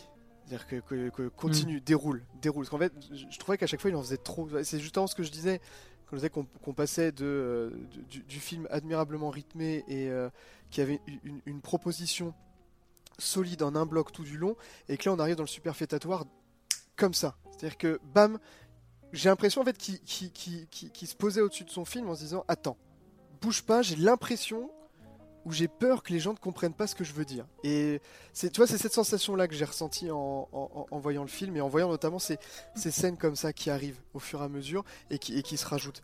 Je pense que ça va aussi conditionner euh, une de mes réceptions euh, de la fin, mais ça on en reparlera tout à l'heure. Mais pour moi, tu vois, je, je comprends ton point de vue. Mais pour moi, ce qu'il dit dans cette scène-là, la scène de la cave là, il l'a pas dit encore. Il montre que, montre qu'Hollywood c'est difficile, qu'Hollywood ça peut être cruel et tout machin. Mais il te montre, il- on voit pas tant que ça dans le film la, la face sombre d'Hollywood, tu vois. Et pour moi, alors je suis entièrement d'accord du truc de, euh, il a pris du recul en mode ah j'ai quand même bien envie de parler de ça, je vais rajouter cette scène-là parce qu'on sent qu'elle est, qu'elle est pas indispensable et qu'elle est un peu greffée au récit. Moi, c'est la scène où il disait j'ai pas pu aller vraiment au fond de mon sujet, j'ai pas pu vraiment parler de A à Z de tout ce que j'avais à dire. Donc je vais la faire cette scène parce que je veux, sinon ça va manquer à mon film en fait. Et comme c'est Damien Chazelle, bah forcément il peut pas faire, il, il s'est pas bâclé. Donc euh, il a fait une scène, il, il en a fait une scène d'une demi-heure. Il peut pas le faire en 3 minutes. Bah non, il sait, il sait, il sait pas faire. On lui dit fais moins bien, il, il y arrive pas. C'est quand même euh, pas compliqué. Mais c'est que cette, cette scène-là, j'avais vu une critique, une critique, j'étais tombé sur une critique euh, du- d'une meuf sur euh, sur TikTok, je crois, qui disait que la scène était nulle, qu'elle servait strictement à rien, que c'était de la merde et tout. Et je pense vraiment qu'il y a plein de gens qui l'ont reçu un peu comme ça en mode on s'en fout de cette scène, elle sert à rien, vas-y trace. Alors qu'elle a vraiment un sens, tu vois. Et je pense qu'à en fait, le problème qu'elle a, c'est surtout qu'elle est à la fin du film et que ouais, on est un peu à bout. Parce qu'il y a eu beaucoup de choses, ça je l'entends. Mais quand tu l'enlèves, en fait, quand tu l'enlèves du contexte du film et que tu la prends à part, elle est vraiment super intéressante. Mais tu remarqueras que j'ai été beaucoup plus modéré que ces gens. Hein. C'est vrai, ah oui, non mais heureusement. Non mais là par contre on n'aurait pas passé la même, on n'aurait pas passé la même soirée, mon cher Maxime, je sais où t'habites, hein, je te rappelle. Non, non parce que bon, je veux dire au moins j'ai, enfin au moins j'ai des, je, je, sais pourquoi je ne l'aime pas et, c'est voilà, au moins je, au moins je sais moi pourquoi je ne l'aime pas. Voilà. C'est ça. T'as quand même une critique derrière. Oui, oui. Mais après, par contre, en objet totalement séparé, euh, si, si, on, si, on, la reprend de A à Z dans sa construction et tout, euh, c'est c'est maîtrisé, hein, ça y a pas à chier. Hein. Que ce soit l'éclairage, que ce soit l'éclairage, que ce soit la, la, le geste de la descente continue, etc. Enfin, franchement, euh... bah, ce mec est doué, c'est tout. Hein. Voilà, c'est. C'est vrai que dans ce film-là, et c'est pas c'est pas forcément un compliment pour le coup, mais j'ai l'impression qu'il a vraiment pensé ses films en séquence, pensé son film en plein de séquences. Ah, je pense aussi. Qu'il a qu'il a collé qu'il a collé après, tu vois. Et ça se sent vraiment où t'as la séquence faite, t'as la séquence tournage Nelly, t'as la séquence tournage euh, Conrad, t'as la séquence serpent, t'as la séquence machin, où tu sens vraiment que c'est des séquences qui font chacune 10 euh, à 30 minutes, tu vois, qui sont collées ensemble. Ouais. Et tu vois que c'est pensé comme ça et qu'après il les a mis dans l'ordre qu'il voulait. Parce qu'il essaye de te faire un découpage un peu chronologique en te mettant les dates. Tu sais, on part de 26, on arrive en, 30, en 27, on arrive en 32, etc., etc., etc., etc. pour finir en, je sais plus, 52, je crois. Euh, mais oui, c'est des gros blocs. En fait, c'est des gros blocs qui ont été tournés, des gros blocs qui ont été montés et on te le pose, à toi de faire. Après, ça, mm. après, j'adore la démarche dans le sens où au moins, même sur un film aussi long que ça, eh bien, ça laisse le, spectateur actif et ça le laisse aussi euh, complice dans, le déroulé de l'œuvre. C'est-à-dire qu'on n'est pas uniquement là en train de subir le truc à chaque fois, euh, en mode mm. euh, il balance, il balance, il balance et nous on encaisse, on encaisse, on encaisse. Enfin, voilà, il, il nous fait rentrer dans son truc. Et ça aussi, ça sera un petit point pour la fin qui fera court. Bref. Je se tire sur la fin. Parce que du coup, il se rend compte que c'est des faux billets, ça part en baston, il tue un mec, il se barre, il se barre en courant, ils arrivent à s'échapper et du coup maintenant il faut fuir, euh, il faut fuir très vite. Euh, du coup, il, donc lui, ils vont chercher la voiture, ils vont chercher Nelly, c'est le bordel, c'est la course poursuite et tout machin. Ils se font, enfin, il y a un tueur à gage qui débarque pour euh, pour les buter les deux, mais il tue pas Mani. Non, qui se pisse dessus qui se pisse dessus parce que voilà. Et il lui dit bah quitte la vie, je veux plus te revoir. Du coup, il se barre avec euh, Nelly. Non, parce que Nelly elle s'est barrée. En fait, lui c'est juste alors ils juste un, ils, se... euh, oui. cherchaient de l'essence, ils ont fini par danser, ils se sont hmm. dit mutuellement je t'aime. Nelly a dit ok je te suis au Mexique, on va se marier, c'est super. Ils arrivent, ils se garent. Lui il va chercher son pote le comte et elle, bah elle se barre. Dans, elle, elle, elle se barre dans le dans un fond de plan noir. Elle disparaît dans le noir. Est-ce qu'elle se barre ou est-ce qu'elle refuse d'abandonner son rêve? Moi, je pense qu'elle, je pense qu'elle, je ah, pense, non, mais je pense qu'elle, qu'elle refuse d'abandonner. Ça, c'est, non, mais ça, je pense que tu as raison. Parce que, en fait, toute cette séquence de fuite, parce qu'on passe très vite dessus, mais du coup, il se bat, il s'arrête du coup à un, bar pour danser parce qu'elle veut aller danser, parce qu'elle est complètement folle dans sa tête, tout ça, tout ça. J'ai trouvé ça super beau. Parce qu'il y a, il y, a, il y, a des, il y a une caméra, du coup, à l'endroit où ils vont danser, et du coup, il les filme. Oui. Et du coup, il y a un film dans le film. Et, elle revient une star, elle redevient une star du Oui, elle revient, elle revient à l'écran. Euh, en étant elle-même et en étant naturelle, comme elle ne pouvait plus l'être avant. Et j'ai, trouvé ça trop, cette scène cool. Est belle. Cette scène est très belle. J'ai trouvé, vraiment, j'étais trouvé super beau. Et du coup, elle finit, du coup, oui, lui, il va chercher, ils vont dans l'appartement du mec chercher des, trucs, je crois, pour partir. Euh, il y a un tueur à gage qui débarque, du coup, envoyé par le mafieux, qui les bute, mais pas manie. Et pendant ce temps-là, euh, Nelly va juste sortir de la voiture et puis s'en aller euh, ouais. sur sa petite musique, juste jouer au piano et on apprend, mais vraiment par montage, en fait on apprend qu'elle est morte. Ouais, sur un, article, de journal, on apprend qu'elle est morte à 30, 30 et quelques années. Dans un, tout petit, dans un tout petit carré en plus. Oui, en plus c'est vraiment, c'est même pas, en, c'est même pas en gros titre, c'est vraiment dans un tout petit carré pour bien nous faire comprendre que qu'on s'en fout. C'est complètement anecdotique. Euh, et, et, et, sur la musique de Sydney. D'ailleurs, qu'on apprend euh, avec ce petit montage, euh, on apprend aussi la mort d'Elinor à ce moment-là, mais l'article est déjà plus grand, mm. parce qu'il y a une photo d'elle d'ailleurs. Elle, au moins, il y a sa photo. Mais bon, c'est voilà, c'est la, la, fin de la fin de Nelly, quoi. Ouais. Moi, ça m'a rendu triste. Mais ça, c'est parce que c'est Margot Robbie. c'est con. Toutes ces... Ouais, aussi, ouais. Non, mais en vrai, toute cette petite séquence de semi-fuite où tu vois que elle, en fait, elle, euh, elle sait pertinemment qu'elle partira pas. Oui, oui, oui. Parce que, la- elle, elle, comme elle le dit, on ne devient pas une star, on est une star, elle estime qu'elle est une star et que sa place est là, en fait. Et ouais. Et elle refuse, elle refuse d'abandonner son rêve et elle, elle part nonchalamment en mode, ah, de toute façon, euh, de toute façon, c'est comme ça et pas autrement. Et non, j'ai trouvé ça très très bien. Comme fin pour Nelly. Et Manny, lui, du coup, va vraiment se va barrer, se barrer. à New York. Enfin, Bah, il se barre au Mexique, enfin, en fait. il, se barre, il se barre au Mexique, mais il reviendra à New York, du coup, après. Euh, il revient en 1952, donc à Los Angeles, avec euh, sa femme et sa fille. Euh, Ouais, mais quand il discute avec le gars, il dit qu'il il dit qu'il vit à New York. Oui, c'est vrai, t'as raison. Donc euh, je pense que du coup, je sais pas s'il est... enfin, il a dû faire un passage par le Mexique et revenir à New York un peu après. Et en fait, il leur Mais du coup, ouais, on a ce- ça, il veut leur montrer où il travaillait. En fait, après la disparition du coup de Nelly, on a un bond dans le temps, mais de 20 ans, 30 ans. Ouais, quasi, quasi, est, on 20. est- on est dans les années 30, ouais, on, est, on passe dans les Ouais, années quasi 50 20 et quelques, donc on a plus de 20 ans, ouais. Et du coup, il vient avec sa femme et sa fille devant le studio, du coup, où il travaillait, pour montrer à sa fille où est-ce qu'il travaillait. Oui. Et il discute avec le, le mec de la sécurité, euh, voilà, de genre deux minutes comme ça, normalement. Donc sa femme et sa fille vont se balader, et lui, il décide, euh, en passant devant, euh, d'aller euh, au cinéma.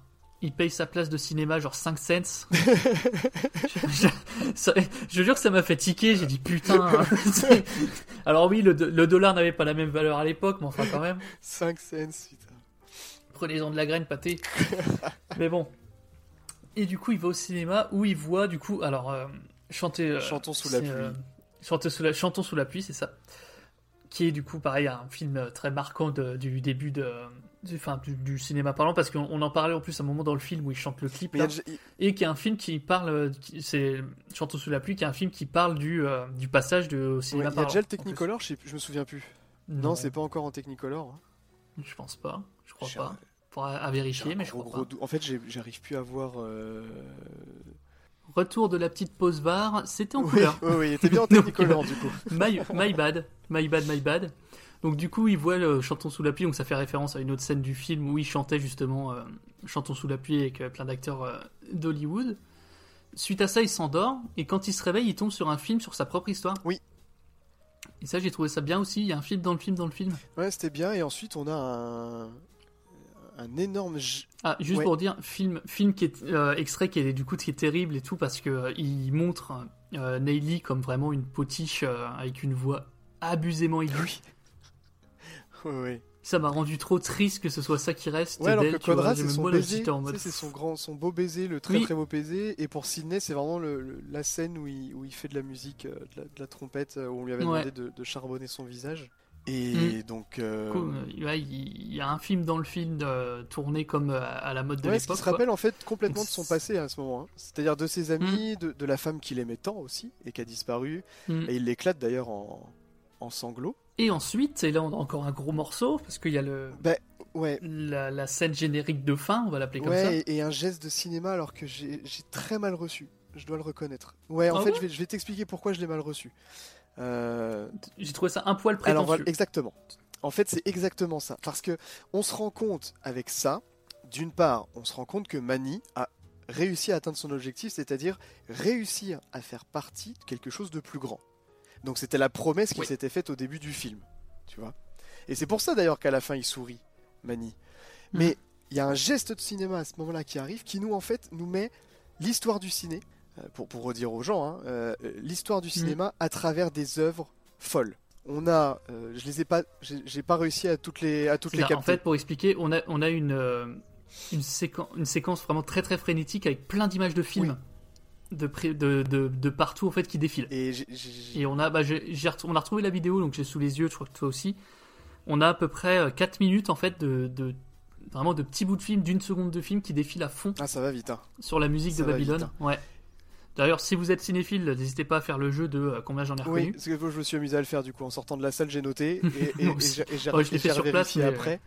Euh, donc on a la séquence en mouvement du galop euh, de Anigé, on a l'arrivée du train à La Ciotat des frères Lumière. Bon ça, Hmm. c'est hyper connu, hein, donc euh, C'est les on classiques arrive- de chez on, est- on est quand même là en 1896. Euh, on a le voyage dans la lune de Méliès aussi que je pense que beaucoup euh, de personnes connaissent. Mhm.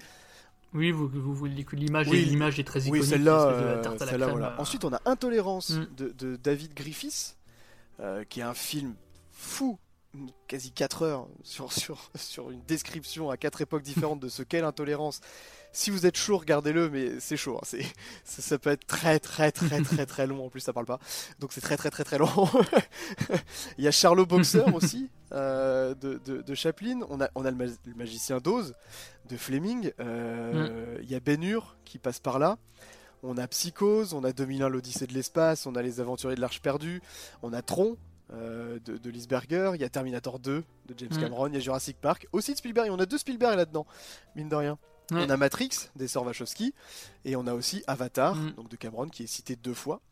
Et là où je trouve le geste prétentieux, c'est que ce qui arrive après, c'est les images noir et blanc de Babylone, qui sont colorées, en fait, euh, par euh, des, des procédés, par des mouvances de couleurs un peu, un peu organiques euh, à l'intérieur de tout ça. Donc en fait, en fait je- c- cette fin, je l'ai reçue de façon trop prétentieuse parce que pour moi, il fait le geste de s'inscrire là-dedans et de s'y mettre en fait euh, au, au- au même niveau. Et c'est, enfin, après il y a peut-être une. Ouais, je l'entends. Tu vois ce que je veux dire? Je l'entends que il y a le côté un poil prétentieux de dire je- c'est le film où on peut à la fin re- retracer toute l'histoire du cinéma, qui est un truc que j'aurais plus vu dans Fableman pour le coup, À la rigueur. Et parce qu'il y a l'histoire de Spielberg derrière. Par contre, t'as vu qu'il a cité Midsommar? Oui, Voilà, c'est juste pour te mettre euh, de- en bonne humeur avant la conclusion. oui, oui, non, non, mais il y a. Mais tu vois, j'ai- trouvé cette fin belle en fait, ce, ce, ce, ce- ce pastiche. Je sais pas comment, Bah, comment, c'est- comment expliquer là, pour ce le collage. Coup, on est dans la, ouais, dans la lettre d'amour au cinéma, là, pour le coup pur et dur, de, euh, il avait envie de rendre hommage à tout ce qui a amené au cinéma d'aujourd'hui, tu vois, Ouais. c'est cool. Ouais, il y a aussi, il y a du King, il y a du King Kong, il y a du Blanche Neige, il y a du Grise. Donc il y a aussi, il y a, certes, il y a du, des trucs un peu très très précis pour les connaisseurs, mais t'as aussi, t'as du Shrek, t'as du Spider-Man, Ouais, aussi, ouais. t'as du Seigneur des Anneaux. Mais et, et tu vois ce que ce qui m'a ce qui m'a vraiment dérangé, c'est que il cite que des mecs qui soit ont eu une carrière extraordinaire de bout en bout, euh, Mm. ou qui ont révolutionné beaucoup de choses. Euh, que ce soit Spielberg, Cameron, enfin bref, tous les Fleming, les Chaplin, enfin voilà, tous- ces mecs-là ont quand même fait des choses incroyables pour l'histoire du cinéma. Et, et en fait, euh, j'ai envie de dire, mais c'est peut-être un peu tôt, non? Parce que Damien Chazelle, il a la trentaine passée. Euh, on ne sait pas ce Mm. que ça va. Est-ce qu'il va vraiment s'inscrire dans les mecs qui ont qui ont révolutionné une façon de faire les- le cinéma, une façon de raconter les choses, une façon de raconter les histoires ou pas ou parce que je je sais pas si le, le- le- le- le génie le, le génie créatif le, le, le génie au global il, il se rec- généralement il est perçu euh, enfin il est perçu que très rarement par euh, ah bah, par les contemporains si tu veux Mm. Ouais. Sauf quand ils ont des carrières, euh, voilà quoi. hein. Spielberg, il fait du cinéma depuis qu'il a 20 piges, il en a 75. enfin, tu vois, c'est des trucs. Mm. euh, Bah, moi, en vrai, ça, j'ai trouvé ça un peu prétentieux, mais je reste persuadé que ce film gagnera ses lettres de noblesse plus tard. Ah, mais ça, ça, et qu'on le regardera en se disant en se disant putain euh, il y avait on est passé à côté à l'époque alors que le film ça, ça, je te l'avais dit. oui ça on est d'accord là-dessus l'avais- Non, mais je te l'avais dit en, en off, euh, quand, quand je t'avais rapidement dit ce que j'avais pensé du film. Je t'avais dit que tu verras dans 10-15 Mm. ans, il sera culte. Et j'en suis, oui, suis persuadé. moi j'en suis j'en suis persuadé bien sûr Et en même temps, je suis aussi Mais, persuadé euh, que je ouais. ne l'ai pas forcément reçu une première fois de la bonne façon. C'est aussi pour ça que je pense que, comme je le disais dans mon avis sans spoil, euh, mon, mon opinion, mon ressenti au niveau du film va continuer à évoluer j'en suis persuadé. et je pense aussi qu'il y a, il y a- pour moi il y a une deuxième lecture enfin, une énième lecture à ce film qui s'adresse aussi à nous à notre époque sur les changements du cinéma qui sont en train d'être opérés tu vois Ah bah, on n'est pas sorti des ronces. Parce que hein. c'est pas. je- Bah c'est ça. c'est que je pense que c'est pas c'est pas c'est pas anodin non plus de faire un film qui montre à, à ce point euh, qui, à quel point le les changements dans le cinéma peuvent aller vite et peuvent briser plein de gens et changer tout de- du tout au tout. Et pour moi c'est une révolution qu'on est plus ou moins en train de vivre avec les plateformes, avec tout ça. Et je pense que c'est on, on regardera ce film en disant ouais euh, ça appelait ça appelait aussi à réflexion à ce niveau-là parce qu'il parle énormément du cycle en fait d'Hollywood. C'est ça qui me fait dire ça. Et c'est c'est à ça que je voulais revenir avec notamment la discussion avec la, avec la journaliste et, euh, Mhm. et, euh, et Jack de euh, Hollywood c'est un cycle. Cette discussion-là, elle a déjà eu lieu, elle aura encore lieu plein de fois et il y aura des, des nouvelles innovations qui vont changer le cinéma, qui vont briser les carrières, ça va continuer à se faire, tu vois. Oui, et puis l'art, Et je pense qu'il y a ce message aussi de attention, tu vois, ouais. De ce message de dire attention parce que les choses continuent toujours d'évoluer et elles sont toujours en train de le faire, tu vois.